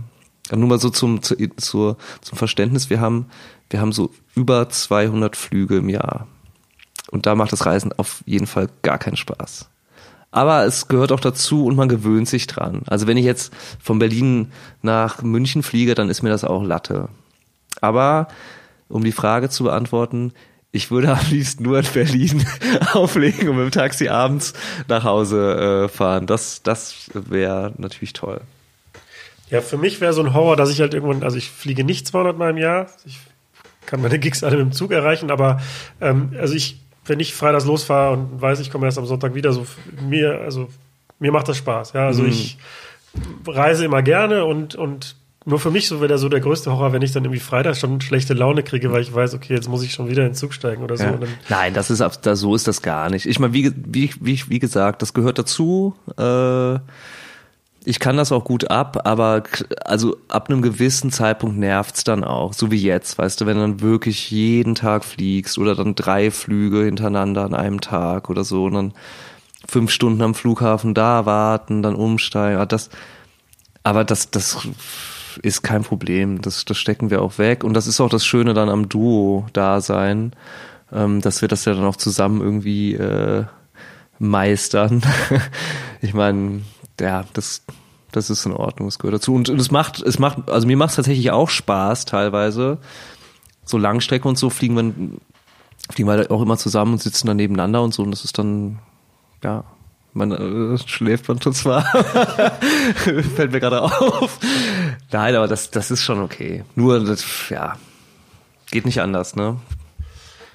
Mhm. Jetzt im Vergleich zu anderen Musikrichtungen ist ja Techno, also Techno als Überbegriff für elektronische Musikrichtungen, ähm, ja schon die, die Richtung, wo die DJs vielleicht am, am weitesten reisen und am meisten unterwegs sind. Ähm, als jetzt im Vergleich zum, zu Hip-Hop, wie, wie würdest du dir das erklären? Also denkst du, Techno ist so international denkbar und deshalb spielen die so viel oder woran liegt das? Mhm. Ja, also das ist so ein Aspekt, äh, das ist, das liebe ich einfach auch so an dieser Musik und an der Kultur. Das ist äh, also das beste Genre für Künstler, die es absolut gibt. Also unschlagbar. Es, es, gibt nichts Vergleichbares. Das, man muss sogar als elektronischer Künstler noch nicht mal ein Album. Wir haben noch nie ein Album gemacht. Also wir haben immer nur Singles gemacht oder EPs und fliegen um die Welt. Und ähm, andere Künstler müssen jedes Jahr ein Album machen, um dann ihre Tour zu legitimieren und dann da zu spielen und dann wieder Tickets zu verkaufen und so. Und wir düsen halt einfach mit dem USB-Stick um die Welt. Also besser geht's einfach überhaupt nicht mehr.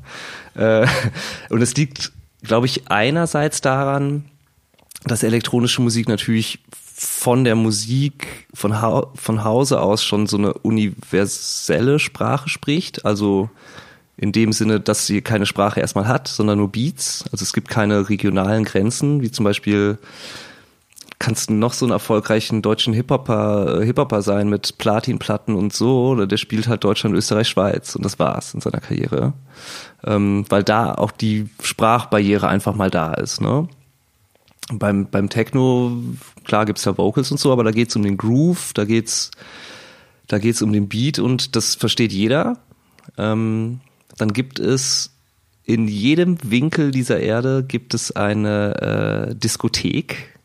Also ob das jetzt in Tokio ist oder in ähm, oder in Tel Aviv oder in New York oder in äh, Sindelfingen.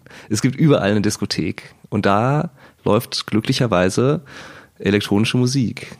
Und wenn die dann Bock auf dich haben, dann, dann buchen die dich dahin. Ne? Und das wird ja auch oder wurde ja jetzt auch immer, immer größer. Also ich meine, die Szene existiert ja jetzt schon seit 30 Jahren oder, oder noch länger, ja, aber wohin man mittlerweile reist und, und das ist, das ist ja, das ist ja irre geworden. Ne? Und auch, aber auch die, dieses Verlangen auch der Leute ähm, nach Techno-Musik und besonders Musik aus Deutschland. Ne? Und ähm, ich glaube, es ist einfach das, was ich früher als Teenie irgendwie gespürt habe, man ist gut drauf, es gibt keinen Streit, es gibt keine Schlägereien, es gibt einfach nur glückliche, äh, tanzende Leute.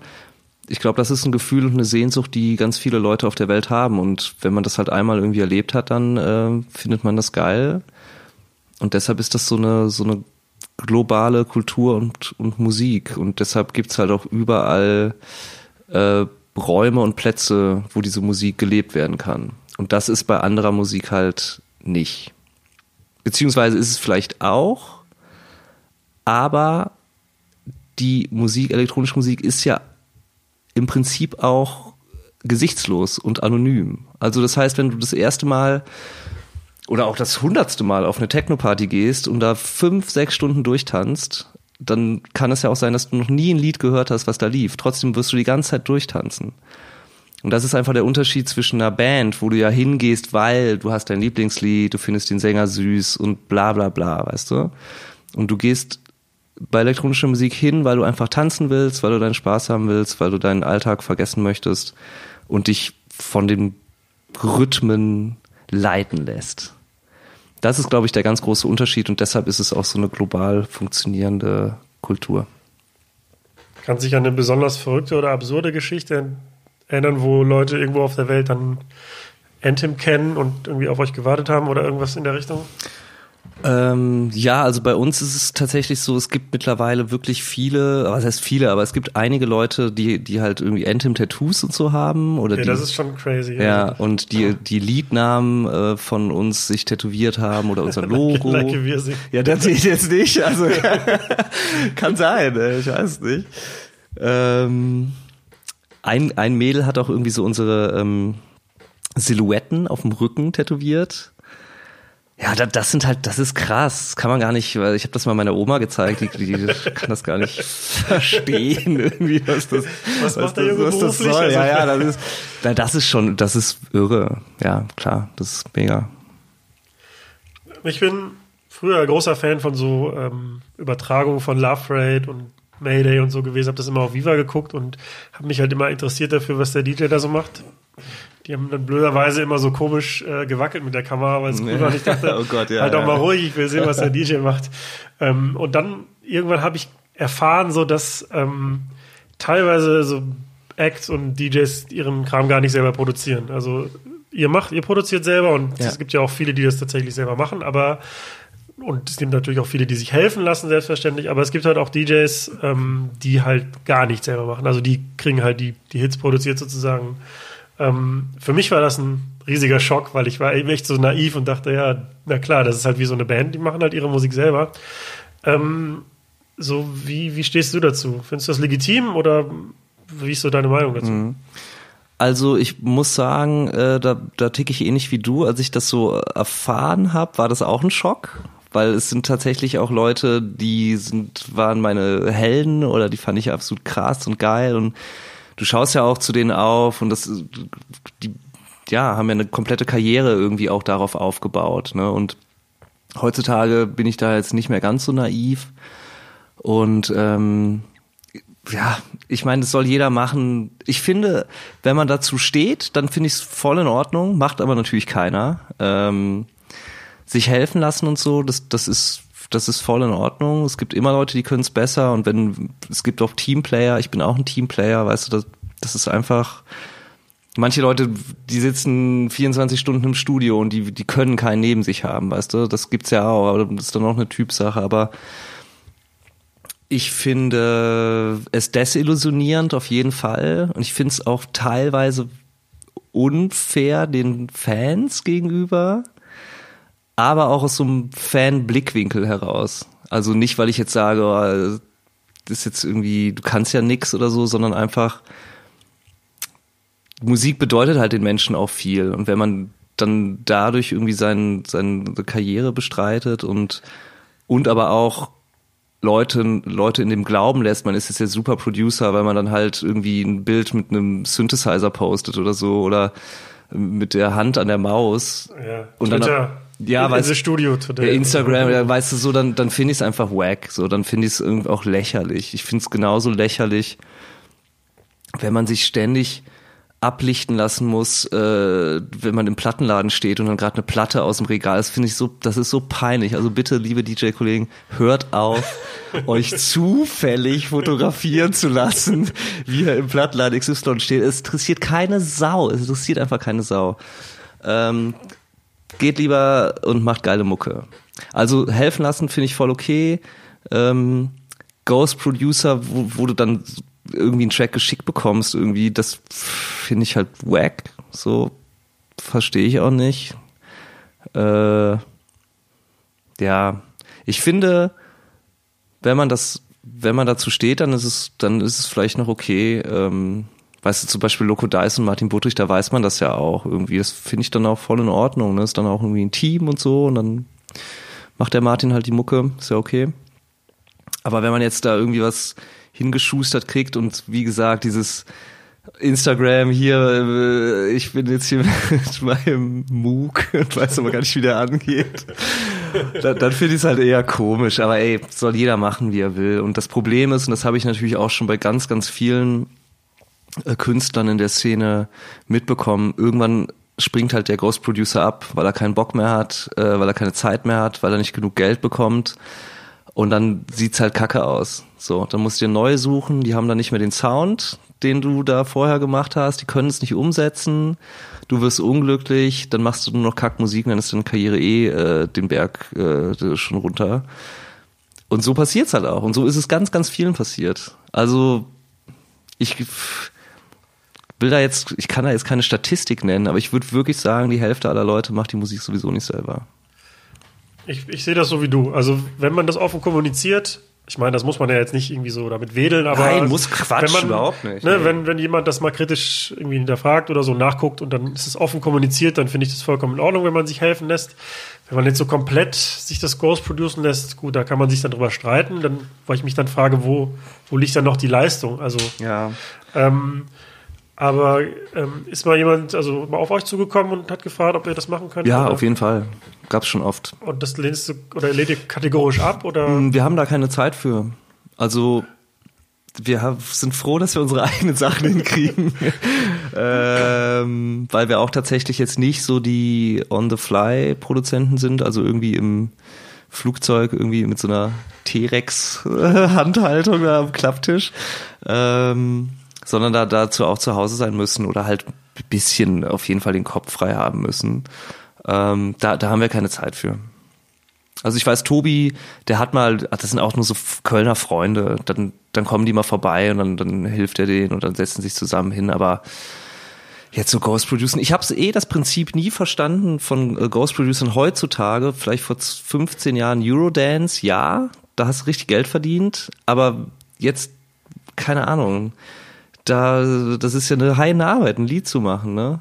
Und da dann irgendwie so ein paar Kröten für zu bekommen, während der DJ dann dadurch irgendwie die fetten Gagen kriegt und die Welt muss fliegt. man halt einen guten Deal machen. Also, Ja, musst du einen guten Deal machen. Die Deals, die ich von Bekannten kenne, die das machen, sind alle kacke.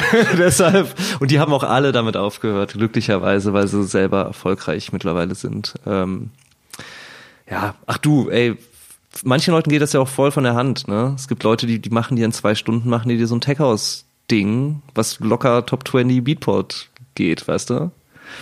Hm, Manche brauchen da halt länger. Und wir brauchen auch echt wirklich sehr lange für unsere Musik. Von daher ist das, ist das schon zeittechnisch ausgeschlossen. Du hattest eben schon den, den Edit von Theophilus London angesprochen, Wine and Chocolates. Ähm, wenn ich mich richtig erinnere, dann war das erstmal so ein Edit, den ihr einfach gebaut habt und dann gespielt habt und als er gut ankam, habt ihr den dann lizenzieren lassen und regulär rausgebracht. Erzähl mal die Geschichte dazu. Ja, die hast du eigentlich gerade erzählt. Okay, dann, dann konkretisiere ich die Frage mal. Ähm, also, wessen Idee war es dann, das Ding am Ende dann offiziell zu releasen? War das eure oder ist der Künstler auf euch aufmerksam geworden? Mm, das kam über den, das kam über den, also wir haben das Album gehört, fanden wir geil. Lied fanden wir geil, haben dann echt einen Edit gemacht, zack, zack. Ähm, ich glaube, der Künstler über das Label und das Label über äh, unseren Verleger oder irgendwas, der dann meinte, hier, die haben angerufen, die wollen das rausbringen. Und das war damals Warner. Und ähm, uns wird ja auch immer so ein bisschen, also wir stehen ja so zwischen, wir sind ja so ein bisschen Crossover. Wir sind nicht Underground, wir sind nicht Commerz, wir sind irgendwo so dazwischen. Äh, aber da war für uns auch damals schon so, oh, nee, haben wir eigentlich gar keinen Bock drauf. Also für uns war immer nicht, dass ich jetzt keine Angst, äh, kommerziell genannt zu werden, aber es war so, ah, nee, irgendwie weiß ich nicht, alles komisch. Dann hatten wir uns das noch so ein paar Monate überlegt und dann haben wir aber gesagt, komm, wir machen das jetzt. Und dann, dann kam der raus, auch über deren Kanäle und so und war dann auch echt super erfolgreich. Also auch hier in Deutschland in den, in den Charts und so und keine Ahnung und Radio und bla. Ja, Und teilweise noch ähm, kommerziell oder bekannter als das Original. Also wenn man danach googelt, Ja, dann findet man viel nur bekannter, ja, ja. Hat, ich Ja. wollte mir eben das Original nochmal anhören, musste echt lang suchen, bis ich das gefunden habe. Ja. Nee, also das, das, war, ein, das war ein Riesenerfolg, äh, auch total ungeplant. Äh, dann, dann kam der Typ halt für ein Konzert nach, äh, nach Hamburg, und dann haben wir ihn getroffen, haben ein Video gedreht zusammen. Und äh, ja, es war, wir haben den dann nach dem Konzert im Backstage getroffen und das war auch wieder so eine Desillusion. Also der Typ war so ätzend. Also so ein Horrormensch einfach. Mit so Pel Pelzmantel und Zigarre im Mund stand er da und hat einem die Hand gegeben, ohne einen anzugucken, weil dachte ich halt auch so, okay, ah, das war, das war richtig schlimmer Moment, weil ich die Musik halt so geil fand. Und das war auch das letzte Mal, dass wir äh, was äh, von dem gehört haben. Nee, nicht gehört, aber der kam dann nämlich später und meinte, hier wollte er, wollte er äh, mein Album produzieren ähm, das dann irgendwie eins, ein Jahr später kam. Natürlich sofort gesagt, nein, auf keinen Fall und nie wieder was mit dir zu tun haben. Hat auch noch so Feature. Hat so gesagt, ja? Nö, aber ich habe, das ging halt nicht über ihn persönlich, sondern halt über irgendwelche Zweigstellen halt. Haben wir gesagt, auf keinen Fall. Dann ja, Feature für das nächste oder wollt ihr nochmal ihn äh, für ein Original von euch singen haben? Nee, auch auf keinen Fall.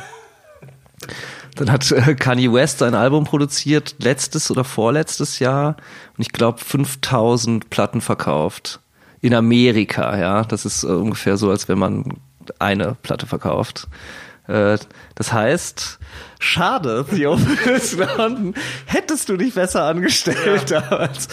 Nein, aber der, der, Typ war ein Vollidiot. Also immer nett zu ja. Leuten sein. Immer nett sein, immer nett sein. Ja. Produzieren der Endhim. Nein, das Nein, nächste ich will nicht sagen, dass wir äh, wollen uns nicht mit Kanye West äh, messen, aber ähm, das war einfach, ist total in die Grütze gegangen. Ne? Und ja, der Typ ist komisch, nee. Aber das Ding, das Lied war geil und ich finde es immer noch auch cool. Wir spielen das natürlich jetzt nicht mehr, aber ähm, ja, war schön. Hat sich alles irgendwie auch wieder so sehr natürlich gefügt. Wie vieles in unserer Karriere. Für die, für die Nicht-DJs unter die Hör unter die Hörern. für die Nicht-DJs unter den Hörern, Hörern ähm, Edit heißt ja in dem Fall, ähm, ihr habt euch einfach das Original geschnappt, habt das ein bisschen verändert ähm, und ohne halt den Künstler zu fragen und habt das dann gespielt. Genau. Ähm, Auf Soundcloud damals hochgeladen und ja. Ist ja auch ähm, ja, gängige Praxis. Ähm, Gab es dann, also hat der Künstler von irgendwie gesagt, dass ihm das nicht gefallen hat? Oder ich meine, offensichtlich hat es ihm gefallen, ja. aber ähm, ich meine, das hätte ja auch schief gehen können, dass der Künstler sagt so. Ähm, ja, klar. Ach du, das war aber so unbefangen. Also wie gesagt, wir haben das Album gefeiert. Äh, das war auch so eine Zeit, da, da, da ging es so ein bisschen los. Also ich meine, Edits gab es immer, ja. Aber das war dann auch die Zeit, da hat Daniel Borz hier diesen, ähm, äh, wie heißt das, Limit to Your Love von, ähm, ach, wie heißt er denn jetzt? Limit to your love. Ich, soll ich es googeln? Ja, das müssen wir dann schneiden, dann muss es nochmal die Antwort. Ja, ja. Wir machen es dann mega spontan. Wie heißt denn? Bin ich bescheuert, Alter? James Blake, Mann, nee, brauchst nicht schneiden. Okay, hat jetzt du meinst doch sicher James Blake, Ja, äh, Gott im Himmel. Ähm, da hatte der gerade diesen Edit, der war auch halt tierisch geil und ähm, kam auch nur unter DB, glaube ich. Ich glaube damals so keine Musik, sogar so ein White, White Label oder White Label Prep, einfach nur eine Platte. Das war so die Zeit, da haben wir dann einfach auch den Edit gemacht, äh, Soundcloud hochgeladen. Ja, und der, ich meine, im schlimmsten Fall, ich weiß gar nicht, wie das rechtlich ist. Wahrscheinlich hätten, hätten die einfach gesagt, ey, lösch das Ding, dann hätte es auch gegessen. Ich glaube, wenn du was, wenn wir das jetzt einfach released hätten, ja, offiziell, dann kannst du natürlich rechtlich auch Probleme kriegen, dann musst du richtig viel Geld im Zweifel bezahlen. Aber nö, das war alles gut, die fanden es cool. Wir waren ein bisschen skeptisch und im Ende, Endeffekt bin ich froh, dass wir es gemacht haben. Ich habe im Interview mal gelesen, dass, also als Negativbeispiel dafür war ja zum Beispiel von ähm, Wankelmut hier One Day mhm. Reckoning Song von Asaf Avidat, ich muss es jetzt auch selber mhm. gerade nochmal googeln, ähm, der war wohl nicht so amused, dass man sich einfach seiner Musik bedient hat und fand das halt auch irgendwie scheiße. Mhm. Ähm, hat ihm aber ja trotzdem irgendwie einen guten Erfolg in Deutschland gebracht, aber ja. der war da, glaube ich, gar nicht gut drauf. Ja, das habe ich auch mal gelesen. Der fand das alles total schlimm. Ich glaube aber, als er dann irgendwie 30 Millionen Euro bekommen hat, fand das nicht mehr so schlimm. Ich meine, das Ding hat sich ja, keine Ahnung, 50 Millionen mal verkauft oder sowas, weißt du. Und der, das ist ja dann auch das Ding bei so, bei so einem Schnellschuss. Der Remixer kriegt davon ja nicht viel. Also wir haben damals auch, das war gar nichts. Wir haben nichts, eigentlich ein paar zerquetschte dafür bekommen.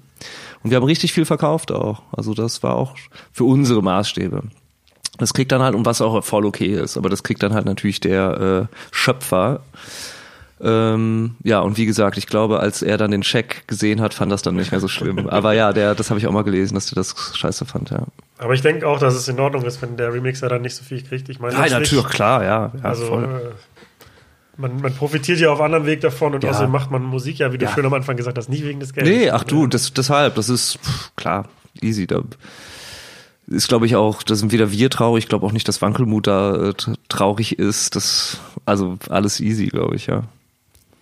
Ja, also ich, ich meine, es ist ja letztlich auch irgendwie gängige Praxis, immer noch, dass auf Soundcloud DJ-Edits rauskommen und so. Und ich, für meine Arbeit ist es toll, weil ich teilweise das Original dann nicht spielen möchte und dann finde ich halt einen guten Edit und spiele ihn lieber und meiner Meinung nach, letzt, also klar kann man als Künstler dann sagen, finde ich scheiße, dass du dich bedient hast und das verändert hast, aber ganz ehrlich, wenn ich irgendwas in die digitale Welt entlasse heutzutage, dann muss ich halt einfach damit rechnen, dass damit jetzt das ein Foto, was zu einem Meme wird oder Ja. ein Song, der, der dann Ja. einfach verändert wird, Ja.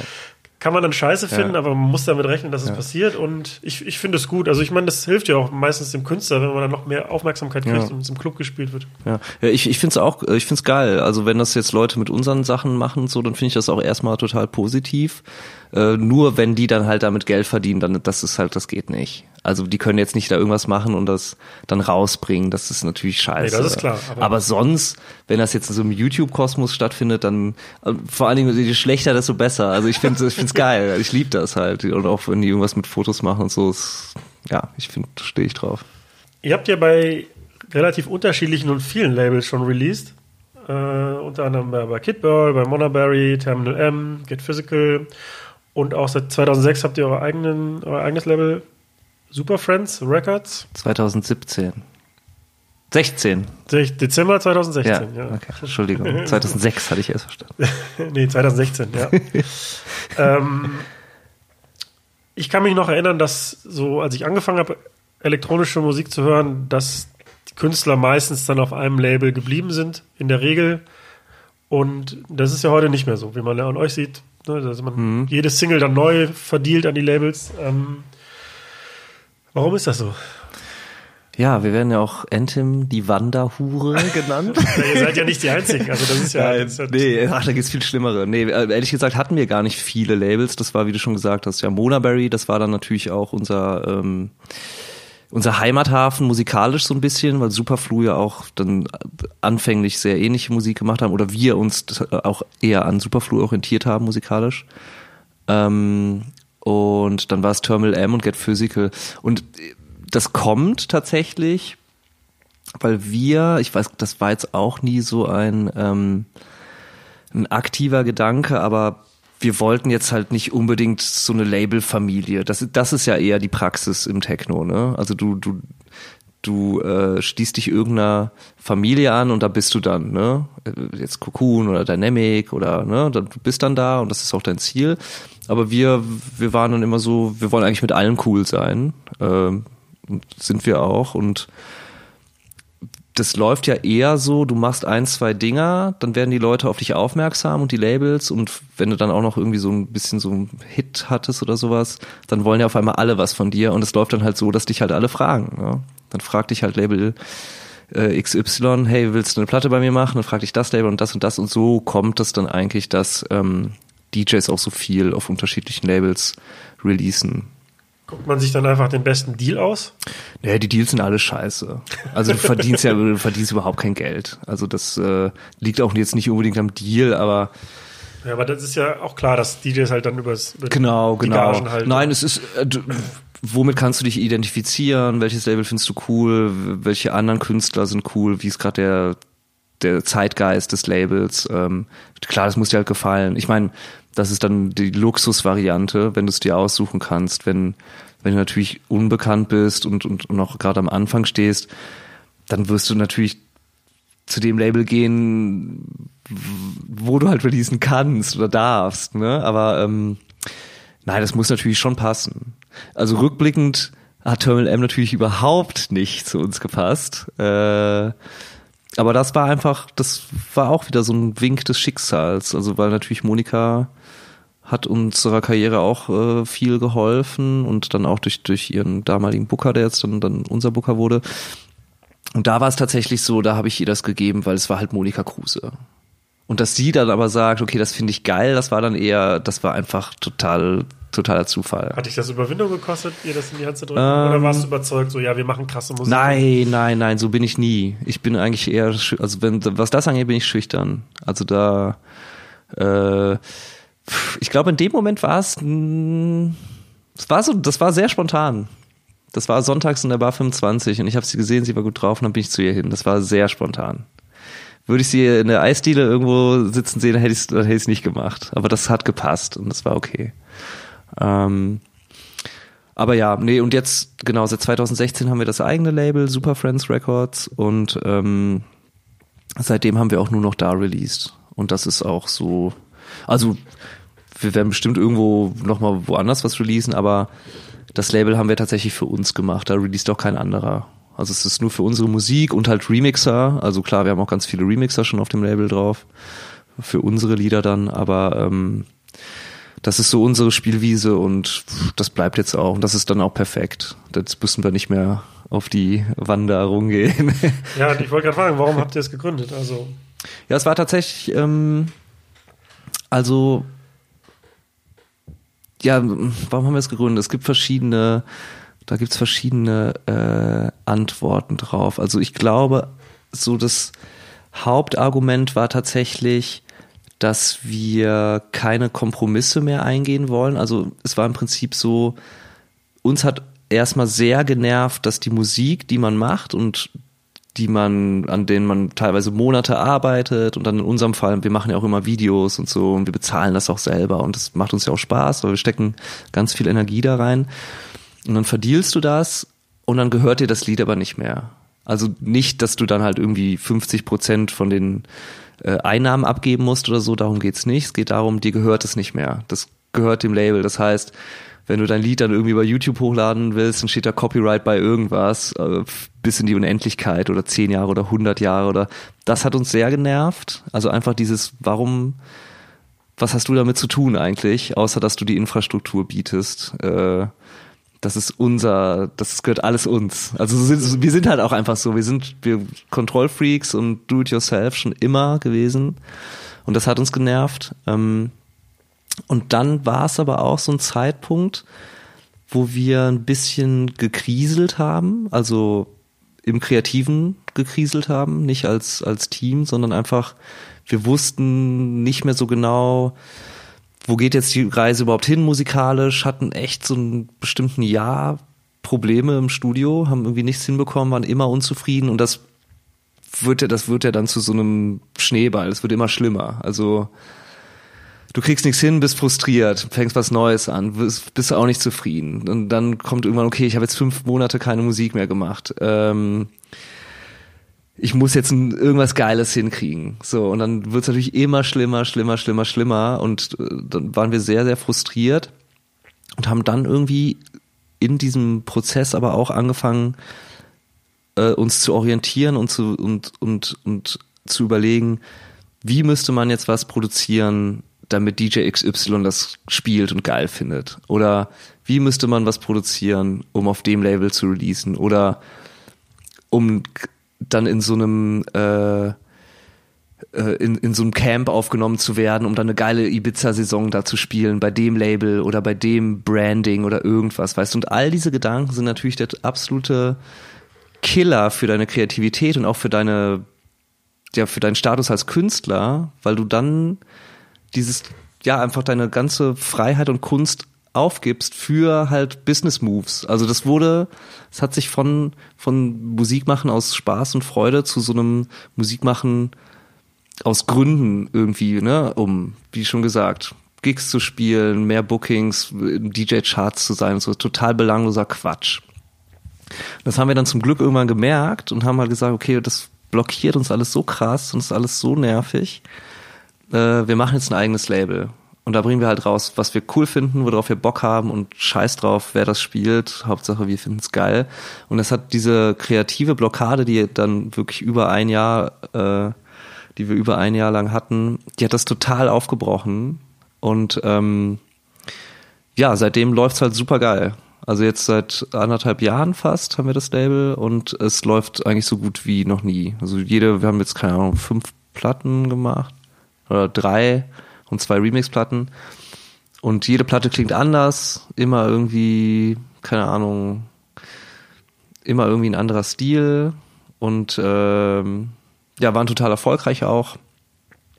Und ja, diese beiden Gründe, einfach irgendwie so eine eigene Spielwiese zu haben, bei der wir uns vor keinem rechtfertigen müssen und auch einfach wieder diese Unbefangenheit zurückbekommen. Also dieses Ausbrechen aus, aus diesem, aus diesem verrückten Business-Konstrukt, wo wir natürlich drinne hängen, aber einfach Musik machen aus Freude und Spaß, wieder real sein, wieder irgendwie einen eigenen Sound kreieren und nicht Trends hinterher hecheln und auf der anderen Seite natürlich die eigene Musik dann auch besitzen und daran, klar, letzten, End, letzten Endes auch verdienen, aber halt einfach das zu besitzen. Ne? Lassen sich durch ein eigenes Label auch so Produktionszyklen verkürzen? Also von dem Moment, wo das Stück fertig ist, bis die Platte rauskommt? Ja, ist mega geil. Ist also das, das war das ja, auch ein Punkt? Ja, auf jeden Fall. Mega wichtiger Punkt. Also teilweise, du machst ein Lied fertig, dann geht ja erstmal die Reise los. Welches, zu welchem Label schicke ich das? Schickst das rum, dann kommt, sage ich mal, im besten Fall positives Feedback und dann wirst du aber auch in dieser Warteschlange eingereiht von anderen Releases, die die ja auch haben und, und terminieren und so weiter. Und wir hatten in unserer Karriere teilweise Remixe oder Tracks, die dann ein Jahr gebraucht haben, um rauszukommen. Und jetzt ist es so, wir machen das fertig, testen das dann irgendwie im Club ein paar Wochen, äh, schrauben da ein bisschen dran rum, machen den Sound fett und dann geht's raus. Und dann, also ich meine, wir machen auch immer Vinyl, deshalb dauert es ein bisschen länger. Aber im Prinzip, wenn du das Master hast, dann dauert es vier Wochen, dann kannst du kannst die Platte rausbringen. Ne? Also jetzt digital und dann Vinyl dauert ein bisschen länger, aber das ist halt das Geilste an, an allem. Also man kann richtig gut jetzt planen, wann bringe ich das raus und irgendwie als aus Künstlersicht und Produzentensicht ist es ja auch immer so, du hast das Lied ja schon acht tausendmal gehört im Studio und du willst es dann einfach auch raushauen. Wenn es dann aber ein Jahr oder zwei dauert, dann hast du das. Ich wollte gerade fragen, wie lange hat es vorher gedauert? Ja, ist unterschiedlich, aber bis zu einem Jahr hat es bei uns auch schon gedauert. Und es gibt auch Leute, bei denen dauert es viel länger noch. Ne? Und ähm, du selber kannst es ja dann gar nicht mehr so richtig feiern und, und dich auch daran erfreuen, weißt du, weil es einfach nicht mehr frisch Ich ist. kann mir vorstellen, dass man den Bezug auch dann zu dem eigenen Song verliert. Ja, ne, du bist auch einfach nicht mehr so, ja, es bockt dich auch nicht mehr, ne? Ist dann so, ja, okay, das ist jetzt zwei Jahre alt, da kann alles mehr, ja, kommt jetzt raus, schön, aber, weißt du, und wenn das so frisch ist, dann bist du ja auch voll motiviert und hast auch richtig Feuer und willst die ganze Zeit spielen und so und, ja, das ist ein Riesenunterschied und auch ein wichtiger Punkt, ja, für das eigene Label. Gab es andere Labels, die dann so ein bisschen enttäuscht waren, dass, weil sie wussten, okay, jetzt werden Anthem nicht mehr bei uns. Ja, auf, auf jeden Fall, ja. ja, aber das kann man dann trotzdem einfach machen. Ach du, wir, wir sind mit allen cool. Wir verstehen uns mit allen und viele, ich sag jetzt nicht alle mögen uns, aber viele mögen uns auch. Wir haben mit, mit den Leuten auch von den Labels gutes Verhältnis und es ist ja auch nichts ausgeschlossen. Aber ich denke mal, das ist doch für alle war das auch klar, das ist ja so ein logischer Schritt, dass wir ein Label machen, weil musikalisch kann man uns sowieso nirgendwo hinstecken irgendwie.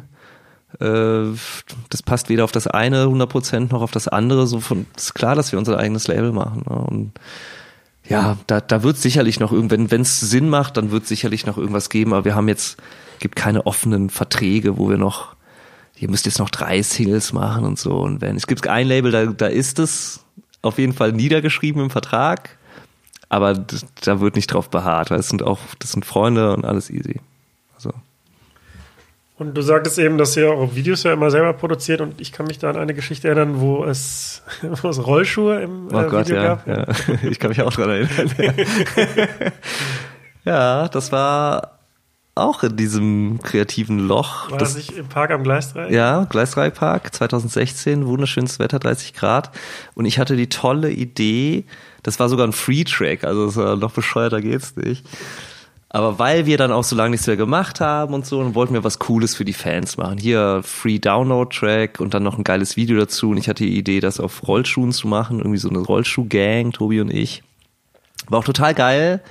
Haben vielleicht noch 30 Sekunden Filmmaterial gefehlt und in den letzten Zügen des Videodrehs habe ich mir mein Schien- und Wadenbein gebrochen.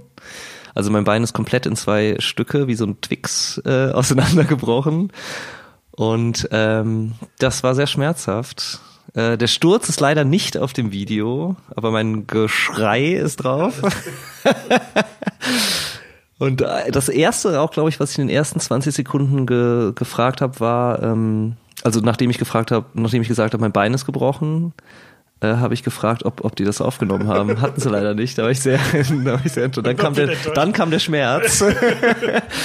dann kam der Schmerz. Ja, genau. Nee, da habe ich mir mein Bein ganz doof gebrochen und tatsächlich auch beim 2 kmh geradeaus fahren. Äh, frag mich nicht, wie das passieren konnte. Bin mir dann immer noch der Meinung, Tobi hat mich geschubst. er wollte, wollte in seine Tobias-Karriere. Nein, aber da auch wieder ähm, super cool, dass wir zu zweit sind und dass wir so ein enges Verhältnis haben. Der hat dann einfach zwei Monate alleine weitergespielt. Die Veranstalter haben es fast ohne Ausnahme war das völlig in Ordnung für die. Da gab es jetzt nicht, äh, jetzt gibt's nur die halbe Gage oder das oder Kacke, wir müssen euch absagen. Die waren alle super, mir Blumen geschickt, Kuchen geschickt. Also es war toll. Ganz, ich bin immer noch gerührt. Ähm, es, es ist eine schöne Szene, das kann man schon, kann man schon sagen. Äh, wir hatten ja schon mal eben ganz kurz angesprochen, dass ähm, DJs hauptsächlich Geld verdienen mit Gagen. Das ist ja auch ähnlich bei Bands mittlerweile, dass Konzertkarten teurer werden, aber dass am Ende durch so ja, Streaming-Plattformen wie Spotify die, die Einnahmen durch Musik halt nicht mehr so hoch sind und ähm, in dem Fall ja Musik dann nur die, ja, die Plattform dafür ist, um mehr Gigs und bessere Gigs zu kriegen. Ähm, vielleicht kannst du ja mal so grob umreißen, wie so das Verhältnis zwischen Gagen und Musikeinkünften ist und, und was man als Label so verdient. Mhm, also, also das Verhältnis ist riesig. Das steht in keiner Relation. Äh, als elektronischer Künstler, wenn man jetzt nicht Radio, also wenn jetzt nicht alle Farben oder irgendwie sowas ist, dann ähm, verdient man eigentlich nichts mit der Musik. Äh, was aber auch nicht schlimm ist, wie du ja schon gesagt hast, weil das natürlich die Live-Auftritte dann wieder ähm, wettmachen. Aber ähm, nur mal so zur Verdeutlichung, wenn jetzt wenn man jetzt bei Beatport, äh, also halt dem größten Anbieter für elektronische Musik, Downloads, wenn man da jetzt so eine Top 10 Nummer hat oder so, bei, das sieht man ja auch oft bei Kollegen, hier, Top 10, Deep House, eingestiegen und bla bla bla, dann hast du da vielleicht 100 digitale Downloads verkauft, also dann in einer Woche oder so. Und es kostet dann so ein Lied, äh, Download kostet dann zwischen 1,20 und 2,30. Sagen wir mal, es kostet 1,50, ja, 100, äh, 100 Downloads, dann hast du 100, 150. Da kommt der Simon Quadrat wieder durch. Da kommt der, Simon das Mathe, Mathe-Genie wieder durch. Da hast du ähm, 100, 150 Euro verdient. Nee, Umsatz 150 Umsa Umsatz, Umsatz. Davon geht dann irgendwie, weiß ich gar nicht en Detail, aber ich würde mal so sagen, 20% Beatport-Fee runter. Äh, dann normaler Label-Deal sieht so aus, wenn du Glück hast, 50-50 äh, zwischen, zwischen jetzt Label kriegt 50 Prozent äh, dann von den 80, du kriegst 50. In unserem Fall hieße das dann nochmal durch zwei, also 25. so, äh, ich müsste dann Simon Kubik heißen, um das jetzt live hier auszurechnen. Aber naja, sagen wir also mal, 20 Prozent kriegt äh, ähm, Beatport, das heißt Ja. 120 Euro bleiben über. Ja. 50 Prozent als Label. Dann stimmt, ist gar nicht so 60 Euro. schwer. Wir schneiden das hinterher so, als ob du das Ja. gesagt hättest. Der, der Äh, ist 60 dann, äh, und dann äh, teilst du mit Tobi und dann, dann Tobi, dann jeder jeder 30, 30 Euro. Euro, ja. Also kriegt man, verdient man 30 Euro, um in den Deep House Top 10 bei Beatport zu sein. Nur mal so zur Verdeutlichung. Äh, natürlich, klar, wenn, wenn was erfolgreicher ist, dann, ähm, also mit 100 Verkäufen, dann ist man auch schnell wieder raus aus den Top 10, aber ich sag mal so, im Schnitt, wenn du ein gutes Release hast, dann verkaufst du vielleicht 1000, 2000 digitale Downloads dann, das ist, davon kann man natürlich nicht leben. Und ähm, sowas wie Spotify und so, das, das wird ja von vielen noch verteufelt, aber ich finde das eigentlich eher ziemlich geil, äh, weil auch da bekommt man mittlerweile Geld. Äh, da gibt, da gab es ja immer diese ominöse 0,004 pro Stream. Ich weiß das gar nicht genau, wie viel das ist, aber ähm, ich nutze Spotify mega gern irgendwie. Ich finde das, bin auch so ein Spätzünder, habe da, glaube ich, erst auch letztes Jahr mit angefangen. Ich finde das geil. Und wie du schon sagst, man entdeckt dann halt den Künstler über die Musik und dann gehen die Leute halt zu der Show in, in ihrer Nähe irgendwie und und da verdient man dann halt die fette Knete, wenn man Anthem heißt. Kriegt man dann so einen Scheck von Spotify geschickt oder wie läuft das ab? Nee, also man, man kriegt eine Abrechnung, das, das äh, zweimal im Jahr kriegt man eine Abrechnung vom Label Da wird dann alles aufgelistet. Da steht dann digitale Verkäufe, ähm, Vinylverkäufe, Spotify, YouTube, schieß mich tot. Und das wird dann alles zusammengerechnet und dann kriegst du das. Und bei unserer letzten Spotify-Abrechnung, da kann man auch nicht von leben. Ja, also wir jetzt nicht. Wenn man deutscher Hip-Hopper ist, dann vielleicht schon. Die haben alle so 10 Weil Millionen. Kosten hat, oder 20, weil nein, weil die haben fette Klicks. Die haben fette Klicks einfach. Die haben fett und die verkaufen richtig gut. Also deutscher Hip-Hop ist, äh, das ist das stärkste Genre überhaupt äh, im, im, im deutschen deutschen Musikmarkt. Die die machen ja alle Gold, Platin und so. Also die verkaufen richtig richtig gut. Aber wir wir armen Underground-Techno-Produzenten, äh, wir, wir, das ist, das ist so gering einfach. Ähm, aber wir brauchen es auch nicht. Wie ich auch schon ähm, eingehend beschrieben habe, ähm, wir brauchen kein Album zu machen, um zu touren. Äh, Keine Instrumente. keine Instrumente, kein kein Bus, kein, ne, wir, wir steigen ins Flugzeug mit einem USB-Stick, spielen dann vor ein paar tausend Leuten, die dann ausrasten und dann fliegen wir wieder nach Hause. Also Ihr, habt ihr einen Backup-USB-Stick immer mit oder nur einen? ja, wir machen immer Risiko. Einen für beide. Hoffen, dass der, der Art, äh, dass, dass der Promoter das Netzwerkkabel zwischen den CDs. Äh, wir lieben das Risiko. Nein, nein, wir haben natürlich äh, USB-Sticks noch und nöcher. Ist natürlich auch fürs Finanzamt Ausgaben einfach, ne? Also da teilweise wirklich mit äh, Koffern voller USB-Sticks, weißt du. nee, nee, Um das, das Gewicht der MP3s auch so ein bisschen zu verteilen. Ja, genau, ja. Also manch, manche Hits sind so, sind so fett. da braucht man schon einen Koffer. Und dann auch alle, also lieber in Wave-Format als MP3, ne? Und, Ja, das, das sowieso. Also wir sind, äh, wir sind Wave-DJs, ja. Das muss man auch mal dazu sagen. Aber nee, ähm, wie gesagt, wir verdienen jetzt äh, durch die Musik nicht viel Geld, aber ähm, die DJ-Gagen, das ist jetzt nochmal ein ganz neues Kapitel, das müssen wir vielleicht nicht, weiß ich nicht. Ich würde klar, können wir gerne doch, auch doch. mal. Ohne dass du jetzt auf Zahlen eingehst. Das, aber äh, ähm, da verdient man schon wirklich viel, viel Geld, ja. habt ihr so eine Gagen-Range? Also du musst jetzt nicht konkrete Zahlen nennen, wenn du nicht möchtest. Wenn du möchtest, gerne, aber wahrscheinlich machst du das nicht. Ähm, aber gibt es so eine Range, die ihr mit eurem Booker halt abgesprochen habt und dann je nachdem, wie groß ist der Club, wer verdient Genau. da dran, wie weit ist es weg, wie viel bin Ja. ich unterwegs, wie sehr mag ich den Veranstalter Ganz oder genau, das sind all diese Faktoren. Es gibt eine Untergrenze. Äh, Das ist so deutsch, dass man darüber nicht spricht. Ne? Das ist eigentlich wirklich krass. Äh, Ich kann es ja einfach sagen für deine Sendung, vielleicht interessiert es die Leute ja so sehr. Oh, soll ich das sagen? Ja, sag das ist richtig sag- unangenehm. sag das sag ist jetzt. richtig Was ist die unangenehm. Anthem-Untergrenze? Äh, 5000 Euro. Aber, wie du schon sagst, äh, es gibt auch es gibt Clubs oder es gibt äh, vor allen Dingen Veranstalter oder oder irgendwelche Events. Da spielt man auch für nix, weißt du? Da, da, da spielst du für nix. Äh, wir spielen jetzt, weiß gar nicht, ob ich das sagen darf. Naja, ist egal. Es gibt so ein paar Festivals hier in Deutschland und Umgebung auch. Da spielen wir dieses Jahr und da, da spielst du einfach umsonst. Und das ist voll okay. Und wenn du in deinem Lieblingsclub spielst mit deinen Lieblingspromotern, dann spielst du da auch für weniger oder für. Es ist halt, das ist uns überhaupt nicht wichtig. Aber und das ist wichtig. Es äh, orientiert sich natürlich auch immer daran, wie voll kannst du den Club machen. Und ähm, natürlich gibt's so DJ-Gagen, Calvin Harris, keine Ahnung, 250.000, halbe Million, was weiß ich, Festivalgage. Das ist irre, das kann man keinem normal äh, arbeitenden Mensch äh, verständlich machen. Aber ähm, wenn, wenn wir jetzt in einem Club spielen, 1000 Leute, der ist ausverkauft mit, keine Ahnung, 12 Euro Eintritt, 15 Euro Eintritt, ähm, dann kann man auch so eine Gage nehmen, ja. Dann kann man die Gage nehmen, dann verdient der Promoter daran, dann verdient der Club daran und dann verdienen wir auch. Und dann ist das auch okay. Wenn wir irgendwie sagen würden, na, wir spielen nicht unter 5000 Euro und dann kommen aber in den 1000 Mann Club 100 Leute, dann haben wir ein Problem, ja.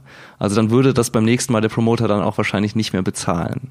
Aber die Gage richtet sich halt dann immer danach, wie voll kannst du den Club machen. Und natürlich äh, von unserer Seite aus auch, wie du schon gesagt hast, oder ich eben auch, äh, ist das jetzt ein total kleiner Club, weil wenn das ein 150-Mann-Club ist, den wir total toll finden, dann spielen wir natürlich auch für weniger.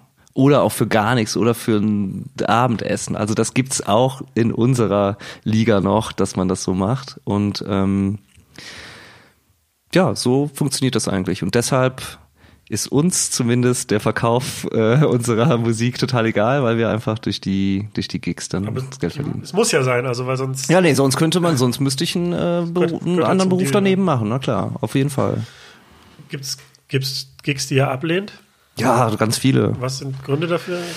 Also ich muss sagen, wir haben ja eine Booking-Agentur, wir haben jemand, der sich darum kümmert. Äh, und sage ich jetzt mal bös, also böse, der Schrott, ich mache jetzt so Ausrufezeichen mit den Fingern, ja.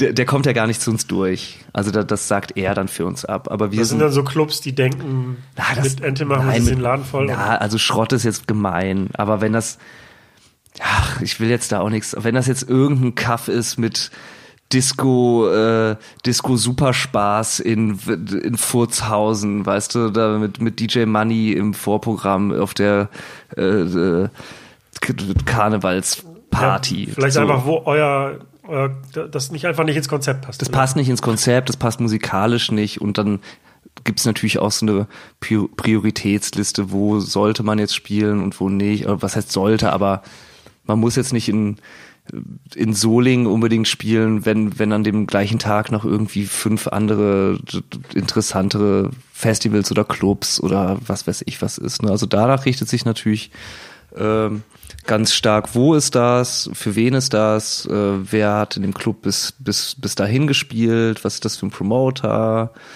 äh, wie oft spielen wir in dem Land, spielen wir da überhaupt, äh, ja, das sind ganz viele Faktoren eigentlich und ähm, da müssen wir einfach auch ganz viel ablehnen.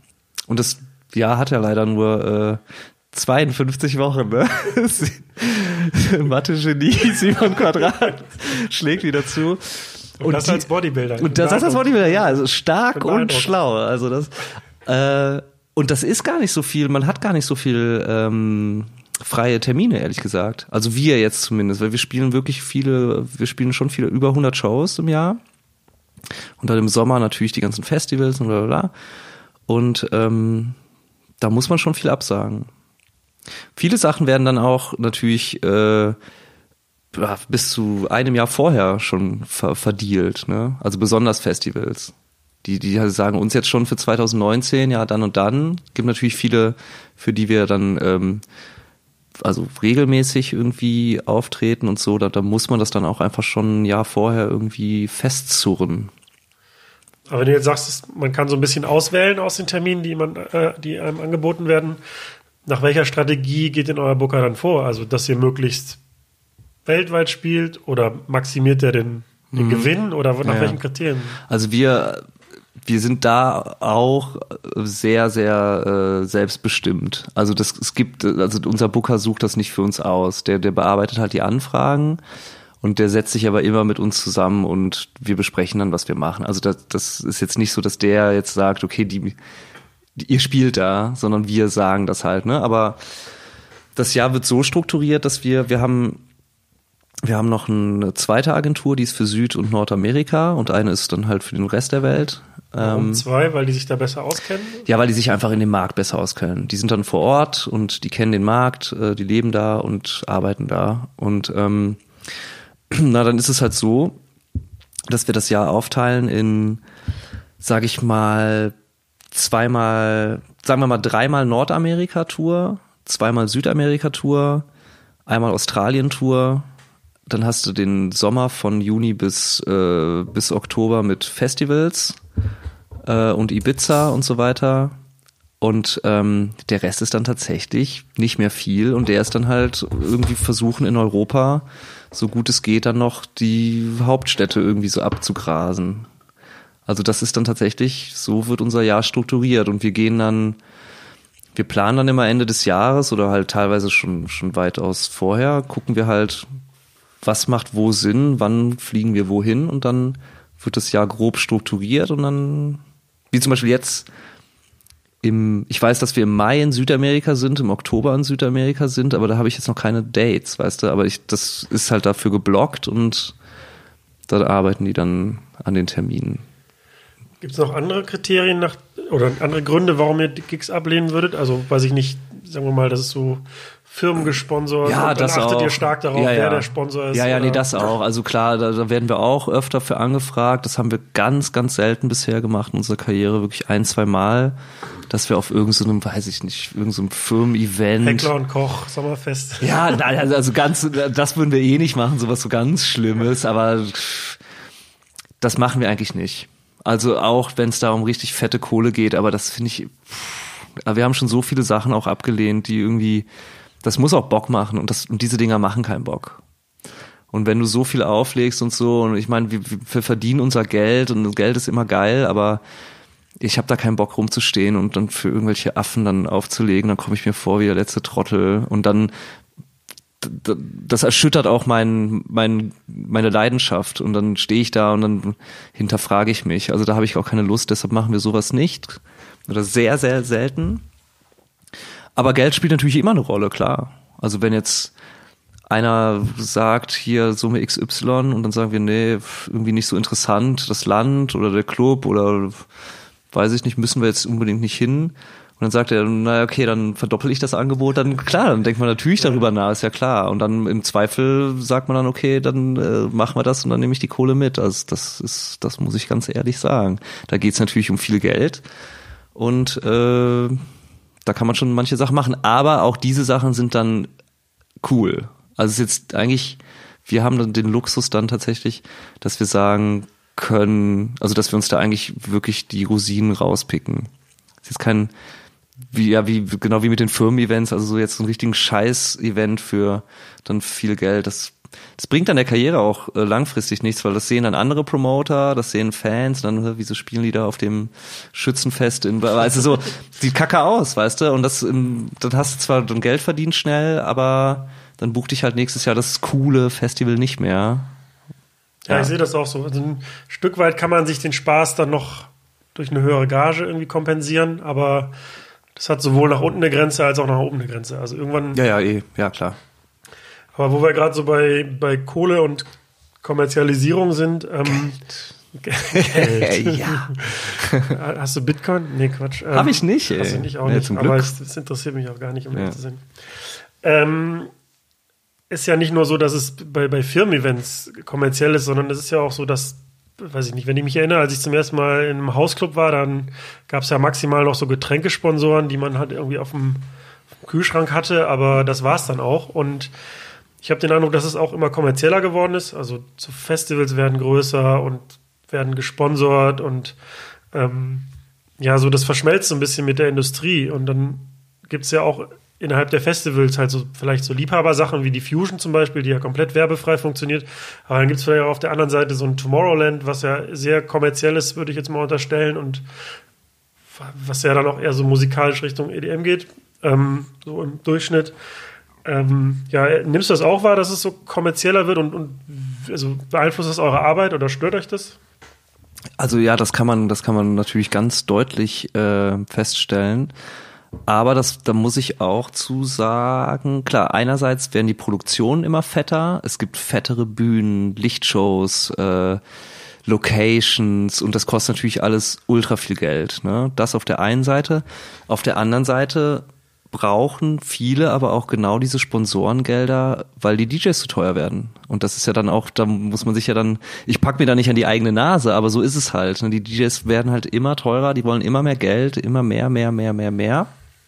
Was man ja an euch eindrucksvoll sieht. Was man an uns sieht, ich meine, äh, ich bin hier mit dem Coupe gekommen, mit dem Leihroller, bin ich hier angebraust.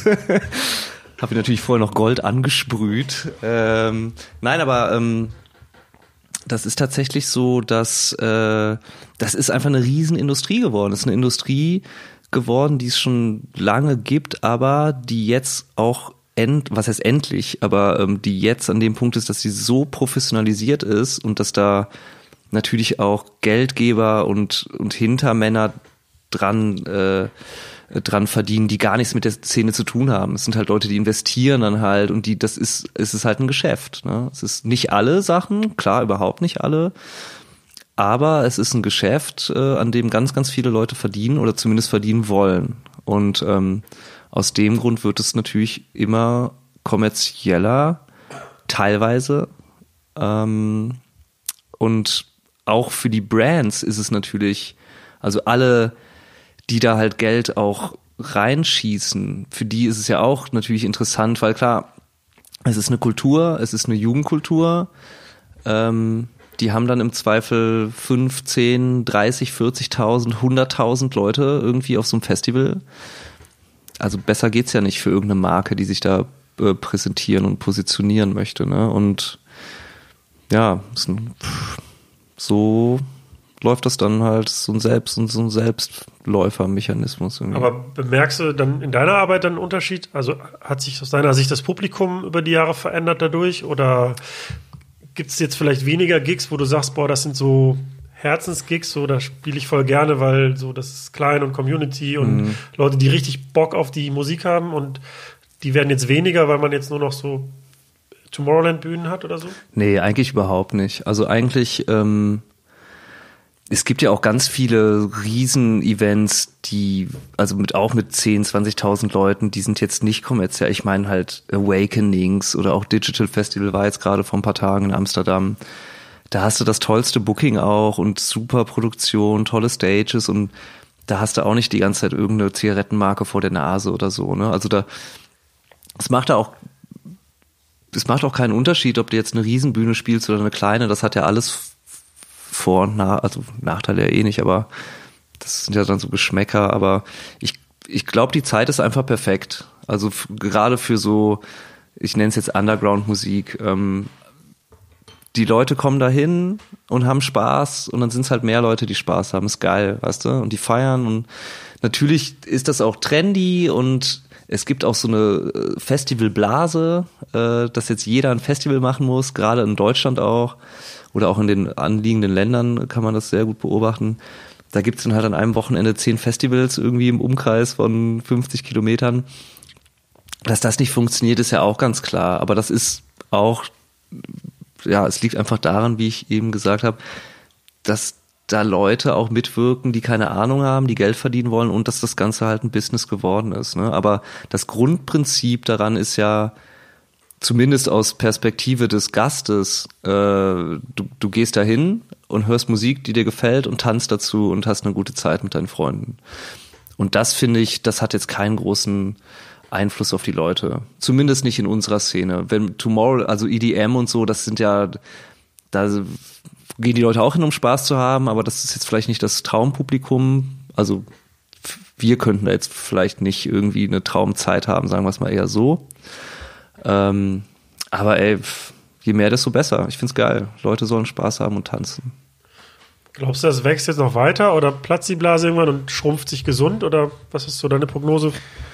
Ah, schwer zu sagen. Ich glaube nicht, dass es schrumpft. Ich glaube, es sagen ja auch immer alle ja und die das platzt und die DJs sind alle irre und die wollen so viel Geld und so. Das, ich sag halt, es funktioniert so lange, so, also die DJ-Gagen werden auch wieder fallen, wenn halt weniger Leute kommen. Und dann wird sich das entweder natürlich gesund schrumpfen wieder oder es ist, ja, ist schwer zu sagen. Also ich, ich sehe da, ich sehe das auch nicht, ich sehe ich seh da nicht so schwarz, sondern diese Kommerzialisierung, die gibt's, aber selbst die geilen Festivals sind ja eigentlich kommerziell. Also ich meine, wenn da 30 Fusion gehen 80.000 Leute hin, weißt du, kannst du auch sagen, ist kommerziell. Äh, die haben jetzt keine Werbung, aber ähm, was ist denn was ist dann kommerziell? Oder was ist es dann nur der Banner oder ist es, weil viele Leute darauf Bock haben? Oder ich finde das eigentlich, weiß ich nicht. Ich finde das finde das gut und ich glaube, die Partys oder Festivals, die das aus den falschen Beweggründen machen oder nur aus Profit,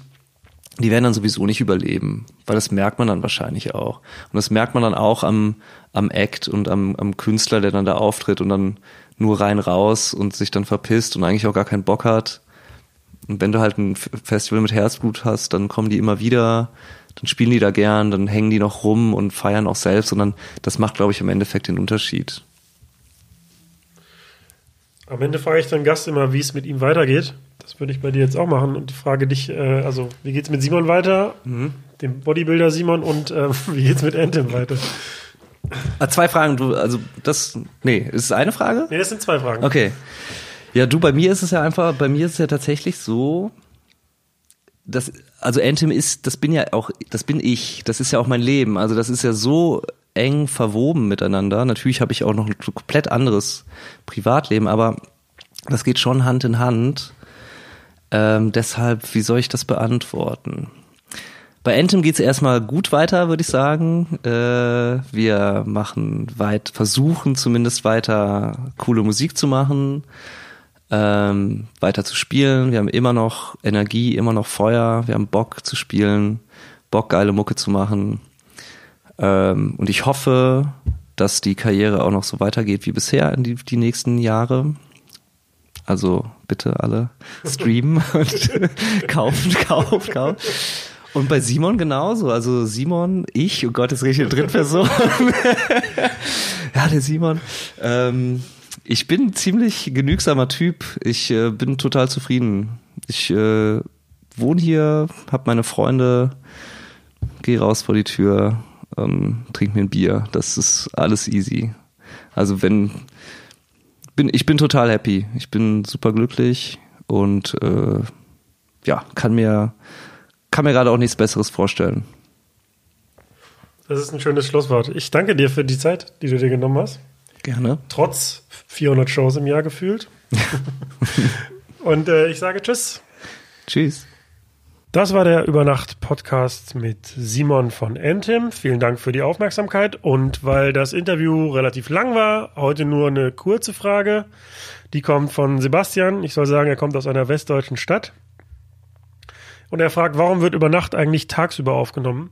Das lässt sich leicht beantworten, weil die Leute, die ich interviewe, natürlich alle nachts arbeiten. Und die sind tagsüber natürlich müde.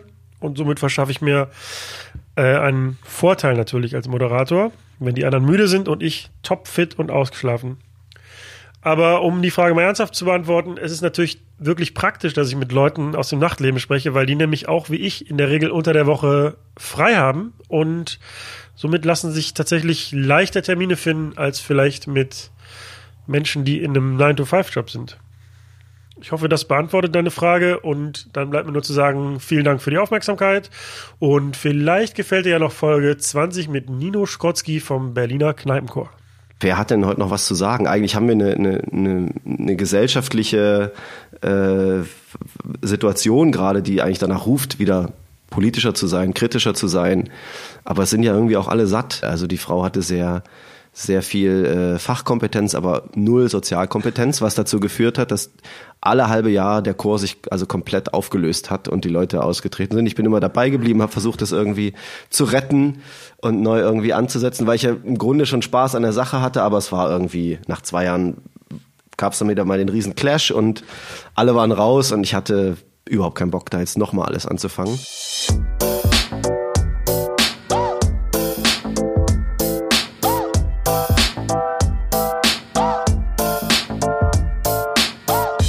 Über Nacht mit Steve Clash. Clash.